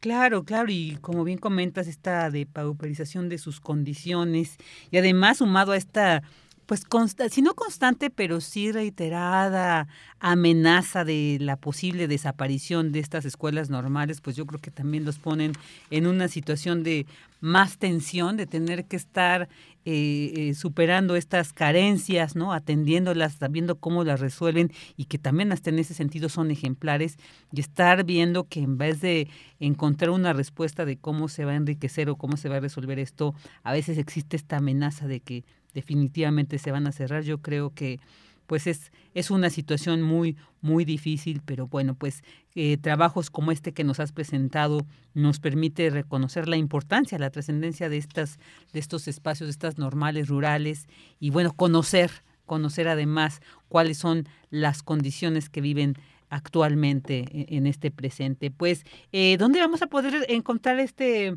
cuándo vamos a poder encontrar este trabajo, Jacqueline? Sí, mañana, mañana sale publicado en Corriente Alterna y pues, algo también que quería o que intenté mostrar en el trabajo es que pues al final ellos son jóvenes, ¿no? Son muchachos de 18 a 23 años que pues están estudiando, son estudiantes universitarios también. Entonces, pues es una parte que muchas veces no se muestra, ¿no? Como esa, pues sí, esa parte humana. Claro, claro. Y sí, sí, qué importante Qué importante que desde la academia también se aborden estos temas. Pues te agradecemos muchísimo, Jacqueline. Eh, te agradecemos el que hayas estado, eh, hayas estado con nosotros y también pues te agradecemos el que hayas tomado este tema. Yo creo que es muy importante que jóvenes como tú pues le den la importancia que se requiere, que se debe a, a temáticas como la que nos presentaste el día de hoy. Te mandamos un fuerte abrazo. Muchas gracias, igualmente. Hasta pronto, Jacqueline Silva de la Unidad de Investigaciones Periodísticas.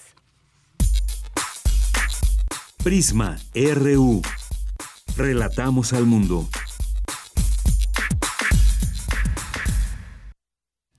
Dos de la tarde con 30 minutos y ahora nos vamos a un poquito más allá de estos países, nos vamos un poquito hacia Ecuador, ¿qué está pasando? Ya llevan días que se han eh, manifestado muchos grupos indígenas en Ecuador, están exigiendo pues muchas medidas que se atiendan, que no se aumente el precio de los eh, de muchas cosas, del, se quiere el control de precios, de los pues no muchas cosas. Vamos a hablar mejor ya directamente con la doctora Silva Soriano Hernández, porque iba yo a entrar en detalles, pero yo creo que ahorita estaría de más mejor que de mano de ella vamos a ir entendiendo cómo es que se suscita esta situación, cómo se ha ido desarrollando, cuál ha sido la respuesta del gobierno. Y ya para eh, ello está con nosotros la doctora Silvia Soriano Hernández, investigadora del Centro de Investigaciones sobre América Latina y el Caribe, CIALC.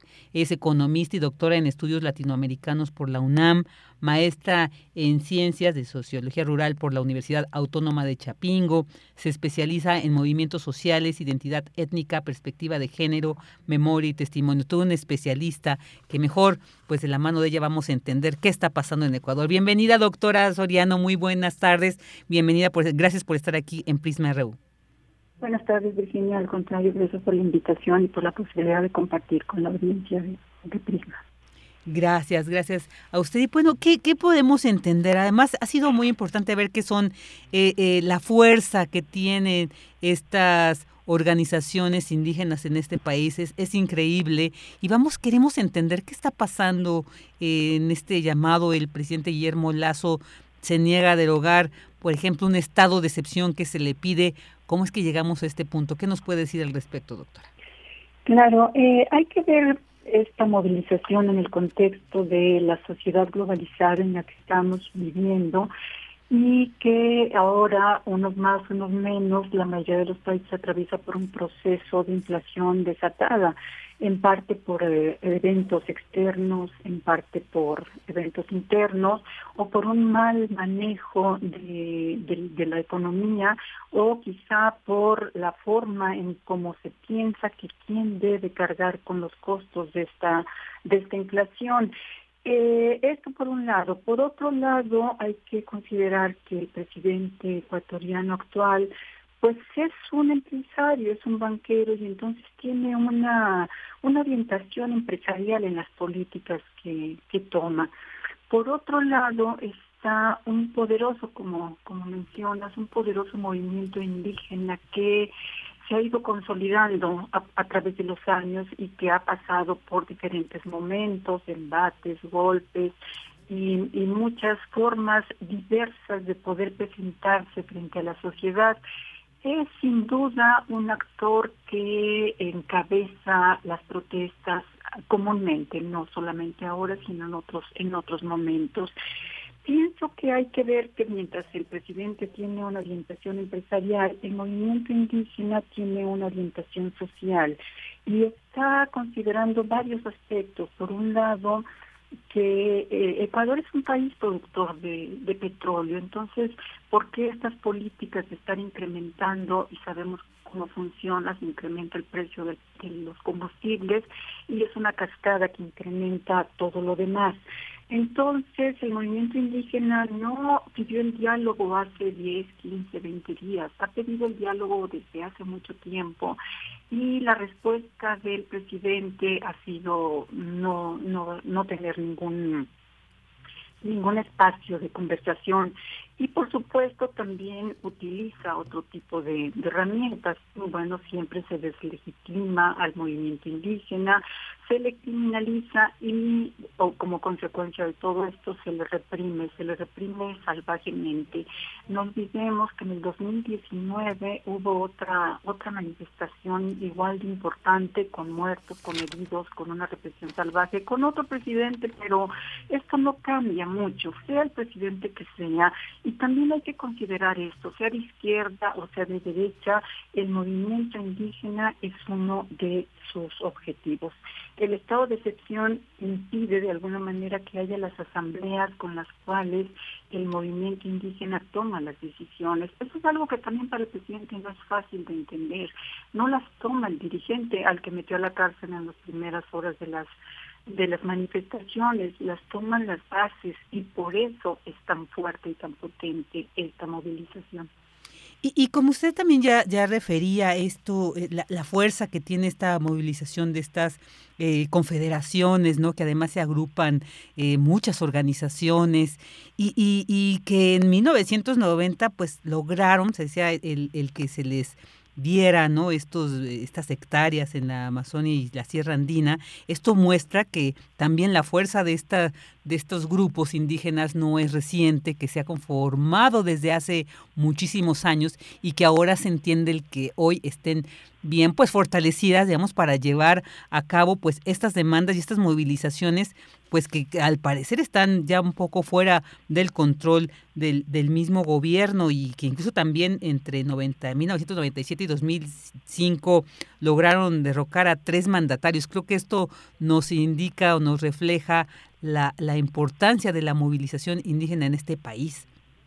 Claro, y parece no entenderlo el, el actual mandatario que que hay un proceso de aprendizaje, hay un proceso por el cual la organización indígena se consolida como la dirigente de todo este movimiento es una organización indígena, pero es una gran diversidad. Primero la organización indígena, aquí la, sierra, la selva, la Amazonía, la costa son, eh, son diferentes, son diversos. No pensemos que la interculturalidad solamente se vive entre indígenas y no indígenas, sino que ellos mismos son diversos. Pero además eh, hay que subrayar la inmensa solidaridad que se está dando por parte de la población en Quito. O sea, son ellos los que los que encabezan pero son otros muchos los que están marchando con ellos, porque solos tampoco podrían, tampoco podrían mantener un movimiento tan fuerte. es, es que hay que considerar eso, que la gente se está identificando con, con el movimiento indígena. Y no perdamos de vista también esos sectores de la población que destapan el racismo que caracteriza en general al mundo, pero en nuestros países latinoamericanos también es muy constante, ¿no? Entonces, si bien es cierto que tuvieron la fuerza para, a través de las movilizaciones en las calles, derrocar a tres mandatarios consecutivamente, también hay que ver que es una fuerza que viene sí de las bases indígenas, pero también de otros sectores cansados que quizá no tienen la fortaleza que tiene esta organización indígena. Quiero subrayar también la importancia de la juventud. ¿sí? Hay una juventud comprometida con ser parte de las movilizaciones, de los cambios. Y bueno, esta solidaridad. Y el, el presidente, conviene mencionar, supo que en el 2019 se concentraron en la Casa de la Cultura, en un parque que después se dio por llamar el, Parque de la Resistencia, que es el Arbolito, y lo que hizo primero fue tratar de impedir que llegaran a estos lugares, o sea, tomar una Casa de la Cultura por parte de la policía, del ejército, para menguar la posibilidad de estas de estas movilizaciones. Creo que están desatadas y también creo que el presidente ha tenido una incapacidad real para afrontar los problemas. Así es, así es, doctora. Pues muy importante esto que usted nos señala. Definitivamente creo que es un movimiento que está cobrando mucha fuerza. También el apoyo, como bien decía, de la sociedad, de los estudiantes, que es también muy importante. Y bueno, pues seguramente este movimiento se irá dando mucho de qué hablar y bueno, pues eh, esperemos poder seguir contando con su el análisis para lo, ver lo que sigue en este país hermano de Ecuador. Le agradecemos mucho que haya estado con nosotros, doctora. Un gusto, Virginia. Hasta pronto. Hasta luego. La doctora Silvia Soriano Hernández, investigadora del Centro de Investigaciones sobre América Latina y el Caribe.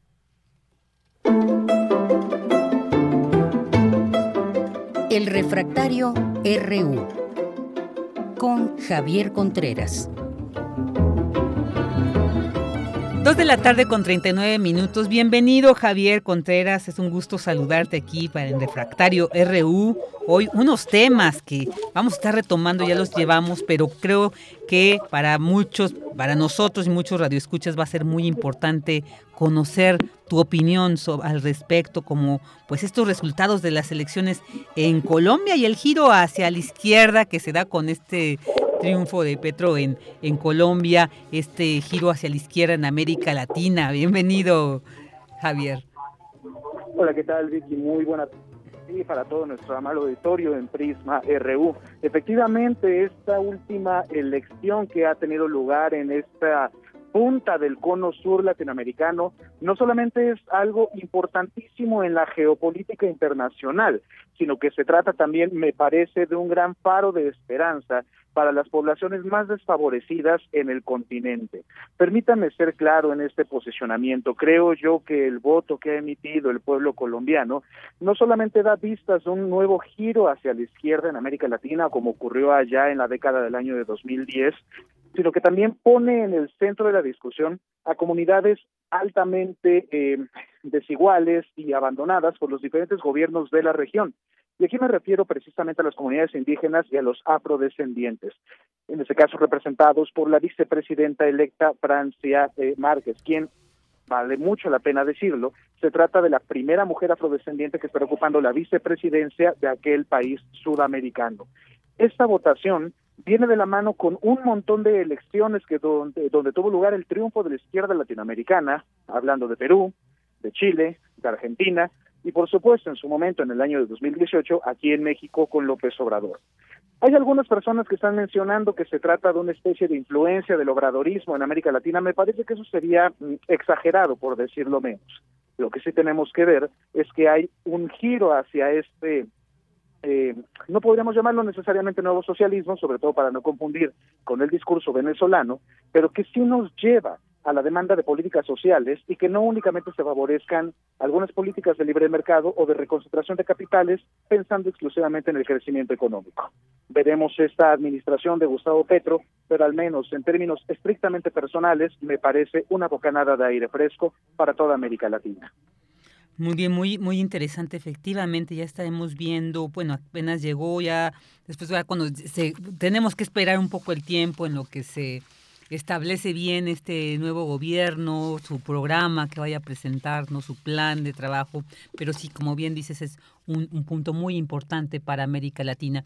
Y bueno, ¿qué nos puedes decir sobre esta, ya llevamos esta entrevista, decíamos, pero esta estrategia de seguridad del gobierno de México y que, bueno, sobre todo la eh, refuerza, digamos, o la, la, la, reafirma más bien el presidente, sobre todo tras este cuestionamiento por el asesinato de estos padres jesuitas. ¿Qué nos puedes decir sobre, sobre el tema? Me parece un tema sumamente delicado, Vicky. Creo yo que el presidente debe replantear un poco de las ideas respecto a la estrategia de seguridad. Hay que ser muy claros con esto. No se trata de renunciar necesariamente a lo que el mismo presidente llama abrazos no balazos, no, no se trata de eso. Pero me parece que sí es indispensable reafirmar que faltan algunos recursos económicos y materiales en la Secretaría de Seguridad eh, Ciudadana y, por supuesto, en la propia eh, ejecución civil de la Guardia Nacional no hay una estrategia que nosotros podamos identificar con claridad y que se esté manejando ya sea desde esta Secretaría de Seguridad y Protección Ciudadana o desde el mando de la Guardia Nacional, que debemos saber y reconocer abiertamente se trata de un mando militar. Pero más allá de estos ajustes de alto nivel en la estrategia, también es muy importante entender y conocer de qué manera se está llevando a cabo el enfrentamiento con grupos del crimen organizado, los delitos de alto impacto, y ojo, más allá de que se haya eh, cometido el asesinato de estos dos padres jesuitas, pues sean de cualquier congregación religiosa, cualquier expresión de cualquier credo, esto no tendría que pasarle a ningún ser humano. Se trata de algo que, ojo, y hay que decirlo también claramente, no queda únicamente en competencia de la federación. Todos aquí levantan la voz en contra de la estrategia de seguridad del presidente López Obrador y sí, coincido, se tiene que estudiar y creo que hay cosas que se tienen que replantear, pero no hay que dejar de lado que parte del ejercicio de la seguridad también depende de la policía estatal. Lo que tendríamos que preguntarnos es qué ha hecho el gobierno local para esto, cómo se han llevado a cabo las investigaciones y, por supuesto, el propio fiscal ya salió a dar un conjunto de versiones sobre lo que pudo haber pasado con los sacerdotes. Pero al final del día no nos queda información clara y, sobre todo, no hay respuestas para las víctimas, para los deudos no contando únicamente a los padres, sino también a un reconocido guía de turistas de la región y que genera la problemática de incertidumbre para la gente. Pero eso sí, la completa certidumbre de los delincuentes que van a quedar en la completa impunidad ante esa falta de coordinación del Estado mexicano y ante la incompetencia de sus autoridades en materia de seguridad, sobre todo a nivel local. Así es, así es, hay que estar muy atentos sobre estos, estos puntos que tú bien dices, habría que que considerar, se tendrán que considerar desde el gobierno. Y bueno, pues ya en dos minutos, querido Javier, que nos digas también un poco y relacionado, yo creo, este tema con lo que ya hablábamos hace rato, este evento que tuvo lugar en el campo militar 1 sobre esta comisión ¿no? que va a atender estos casos de desaparición en, entre 1965 y 1990, de violaciones graves a los derechos humanos. ¿Qué nos puedes decir en dos minutitos, querido Javier, tu análisis al respecto? Los mecanismos de justicia transicional y las comisiones de la verdad, Vicky, son algo importantísimo para América Latina y ahora para el Estado mexicano. El surgimiento de esta comisión para investigar respecto a estos crímenes del pasado se trata de un gran paso en alcanzar la justicia, cuidar la memoria y, por supuesto, acceder a la verdad para las víctimas y para los deudos de la familia. Me pareció una bofetada lo que hizo el secretario de la Defensa al hablar de un monumento a los caídos, supuestamente en el cumplimiento de su deber, cuando fueron las propias autoridades estatales militares de ese momento quienes cometieron estas graves violaciones en materia de derechos humanos. Tenemos el contraste entre el discurso del subsecretario Alejandro Encinas, me parece de muy alto vuelo y muy buen nivel, y un discurso que si bien no fue pésimo, me parece sobre todo insensible por parte del secretario de la Defensa Nacional. Ese sería el punto. Oye, Javier, y nada más para concluir, ¿qué piensas sobre que además el presidente Andrés Manuel López Obrador lo reiteró, o sea, digamos, lo respaldó eh, eh, eh, al finalizar el, su discurso también. Que es de humanos equivocarse. Muy bien. Ok, Javier. Pues te agradecemos mucho, como siempre, todos los viernes te escuchamos el próximo viernes para pues tener estos interesantes y muy valiosas reflexiones. Muchísimas gracias, Vicky, para todo nuestro amable auditorio. Cuídense mucho y que tengan un estupendo fin de semana. Igualmente para ti, Javier Contreras. Melomanía RU con Dulce Wet. Dos de la tarde con 47 minutos y vamos a entrar a esta sección de los viernes con Dulce Wet de Melomanía RU.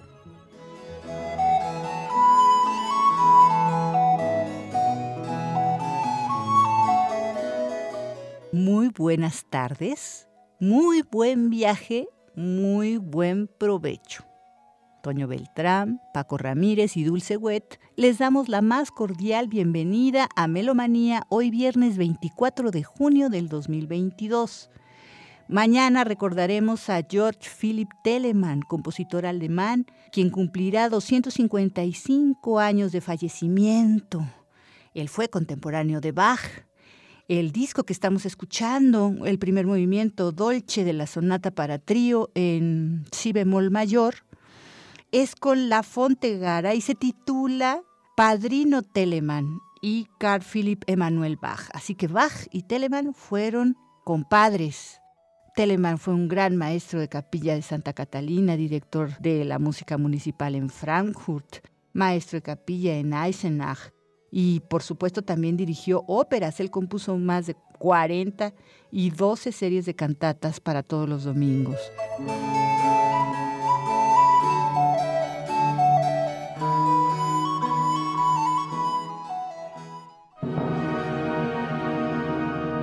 Vámonos con las invitaciones. Pese a la cancelación esta semana de las actividades de la Orquesta de Cámara de Bellas Artes y del concierto de hoy del ensamble Cepro Music en la Ponce.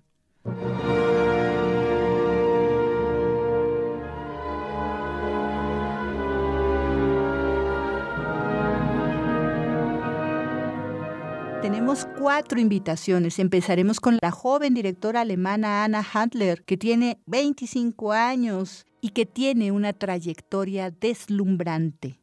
Buenas tardes, audiencia de Radio UNAM. Soy Ana Handler, directora invitada al programa de clausura de la segunda temporada 2022 de la OFUNAM.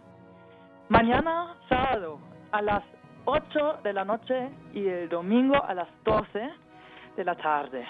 Vamos a interpretar la obertura número 2 de Luis Farranc y el concierto para dos clarinetes de Croma con los maestros invitados mexicanos Héctor Noriega y Sócrates Villegas, dos amigos míos. Y también eh, vamos a interpretar la cuarta sinfonía de Ludwig van Beethoven esas obras me fascinan muchísimo. Empezamos con la obertura número 2, una pequeña, gran obra musical y una verdadera delicia escrita en 1834. Luis Farang era compositora, pianista y profesora de música. Escribió más de 50 obras, varias de ellas admiradas por Schumann y por Berlioz. En una época en la cual la composición de obras sinfónicas escritas por una mujer era inusual. Muy feliz que vamos a interpretar su segunda obertura mañana, una obra con varios diferentes colores y energías. Y después seguimos con el concierto para dos clarinetes. No se pierdan eso. Dos talentos grandes mexicanos de Hermosillo, de Sonora, va a ser una obra con muchísima alegría y van a querer levantarse y bailar, estoy casi segura. Y al fin, Beethoven, Sinfonía número 4. De pronto conocen la Sinfonía número 3, Heroica o la 5, pero estoy muy feliz que vamos a traer la 4 aquí para mi debut mexicano. Muchas gracias por escuchar y nos vemos en el concierto en la sala Nezagual Goyotel. Me alegro de verlo.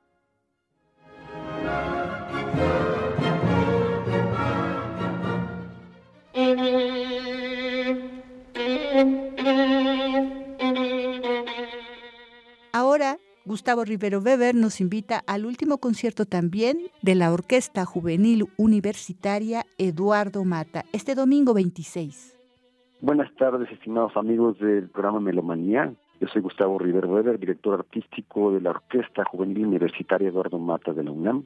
Y quiero hacerles una cordial invitación a todos para que este domingo 26 a las 6 de la tarde nos acompañen aquí en el Centro Cultural Universitario a nuestro último concierto de temporada que tiene un programa muy muy bonito que les va a gustar. Vamos a hacer una cobertura de Guadalupe Olmedo, compositora que vivió en el siglo XIX, Luego tenemos a una gran solista, una solista de lujo, Anna Gockel, una violinista francesa y que va a tocar una obra muy difícil de Maurice Ravel, Machigan, una obra eh, virtuosa para el violín. Y vamos a terminar este programa con una sinfonía monumental que todos conocemos, que es la sinfonía número 6 de Tchaikovsky, patética, la última obra que compuso Tchaikovsky unos días antes de morir.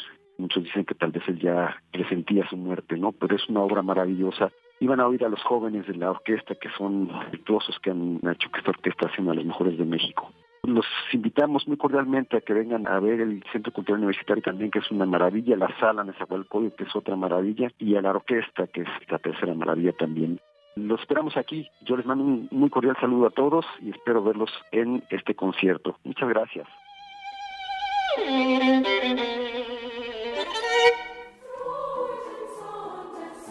Nos invita también el maestro Fernando Malvar al concierto del coro de niñas y niños de Los Ángeles que están de gira en México este domingo 26 a las 12 horas en el anfiteatro Simón Bolívar.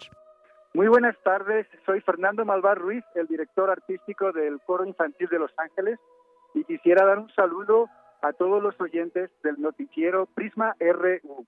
Estamos muy contentos de estar en gira en México nos ha encantado los sitios donde hemos estado. Por ahora hemos cantado en Guanajuato, eh, hemos cantado en San Miguel Allende, ahora mismo estamos en Puebla y ya deseando llegar a la Ciudad de México para cantar este domingo. El programa que cantamos es muy variado, muy bonito. Tenemos canciones de todo el mundo y de todas las épocas.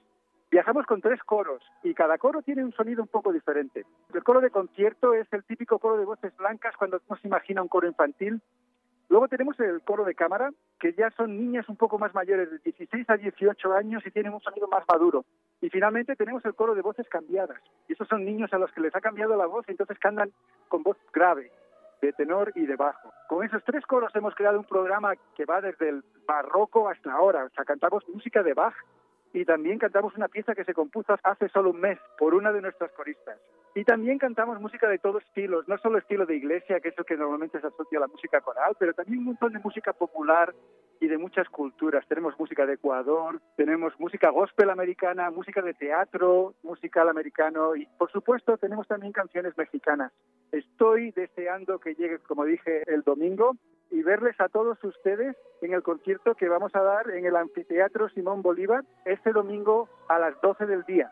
Pues allá nos vemos y al final del concierto van a cantar con nosotros también porque pido que el, que el público se nos una, así que allá cantamos juntos.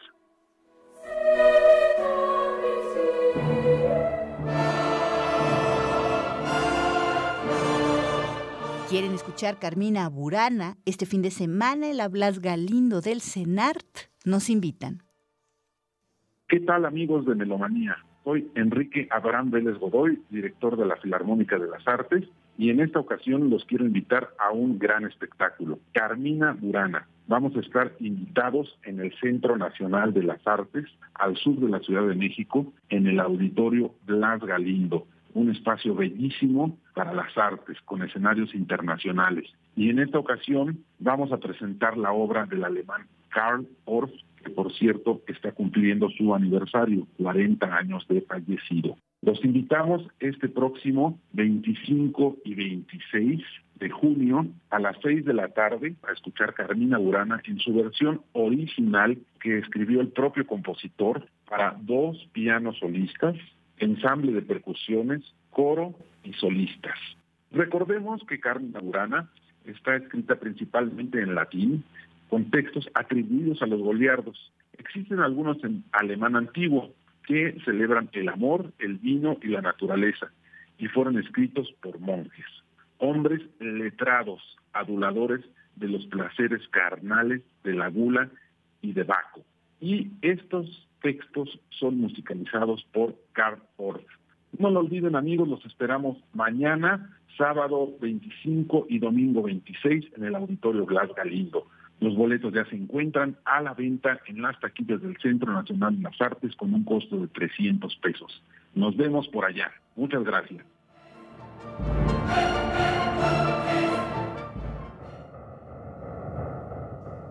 Un día como el domingo 26 de junio, se cumple un año del fallecimiento de Frederick Revsky, compositor estadounidense, quien falleció el 26 de junio de 2021 a los 83 años de edad. Buen pianista, gran compositor, es de la misma generación que Glassy Reich, pionero en la música electrónica y profesor de composición en Lieja, Bélgica. Gran parte de su obra está marcada por el compromiso político y social, como lo que estamos escuchando ahora, Winsford Cotton Mile Blues de 1980, del mismo nombre, que ilustra las deplorables condiciones laborables que existían en los años 30 del siglo XX en la textilera Winsboro en el norte de Carolina. Es Roberto Hidalgo y Mark Pelucan, integrantes del Split Second Ensemble un disco mexicano editado por Urtext en el 2007. Y hasta aquí Melomanía de hoy viernes 24 de junio del 2022. Miguel Ángel Ferrini y Dulce Wet, además de agradecer infinitamente su atenta escucha y sintonía, les deseamos un gran y provechoso fin de semana. Nos escuchamos muy pronto. Hasta la próxima.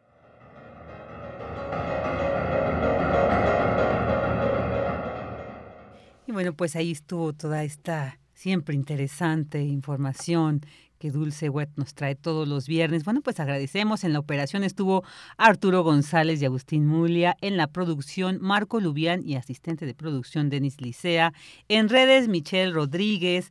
Eh, y bueno, pues a todo el equipo de información, muy bien comandado por Abraham Menchaca. Yo soy Virginia Sánchez y en nombre de Deyanira Morán, titular de este espacio, pues les agradecemos que nos hayan acompañado durante esta semana. Yo lo seguiré, pues aquí estaré tras los micrófonos todavía la siguiente semana y bueno, pues esperemos que ustedes también nos sigan acompañando. Agradecemos su compañía y les deseamos un excelente fin de semana.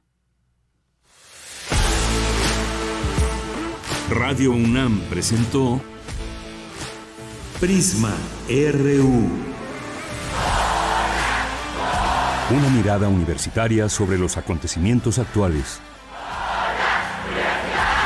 Prisma RU. Relatamos al mundo.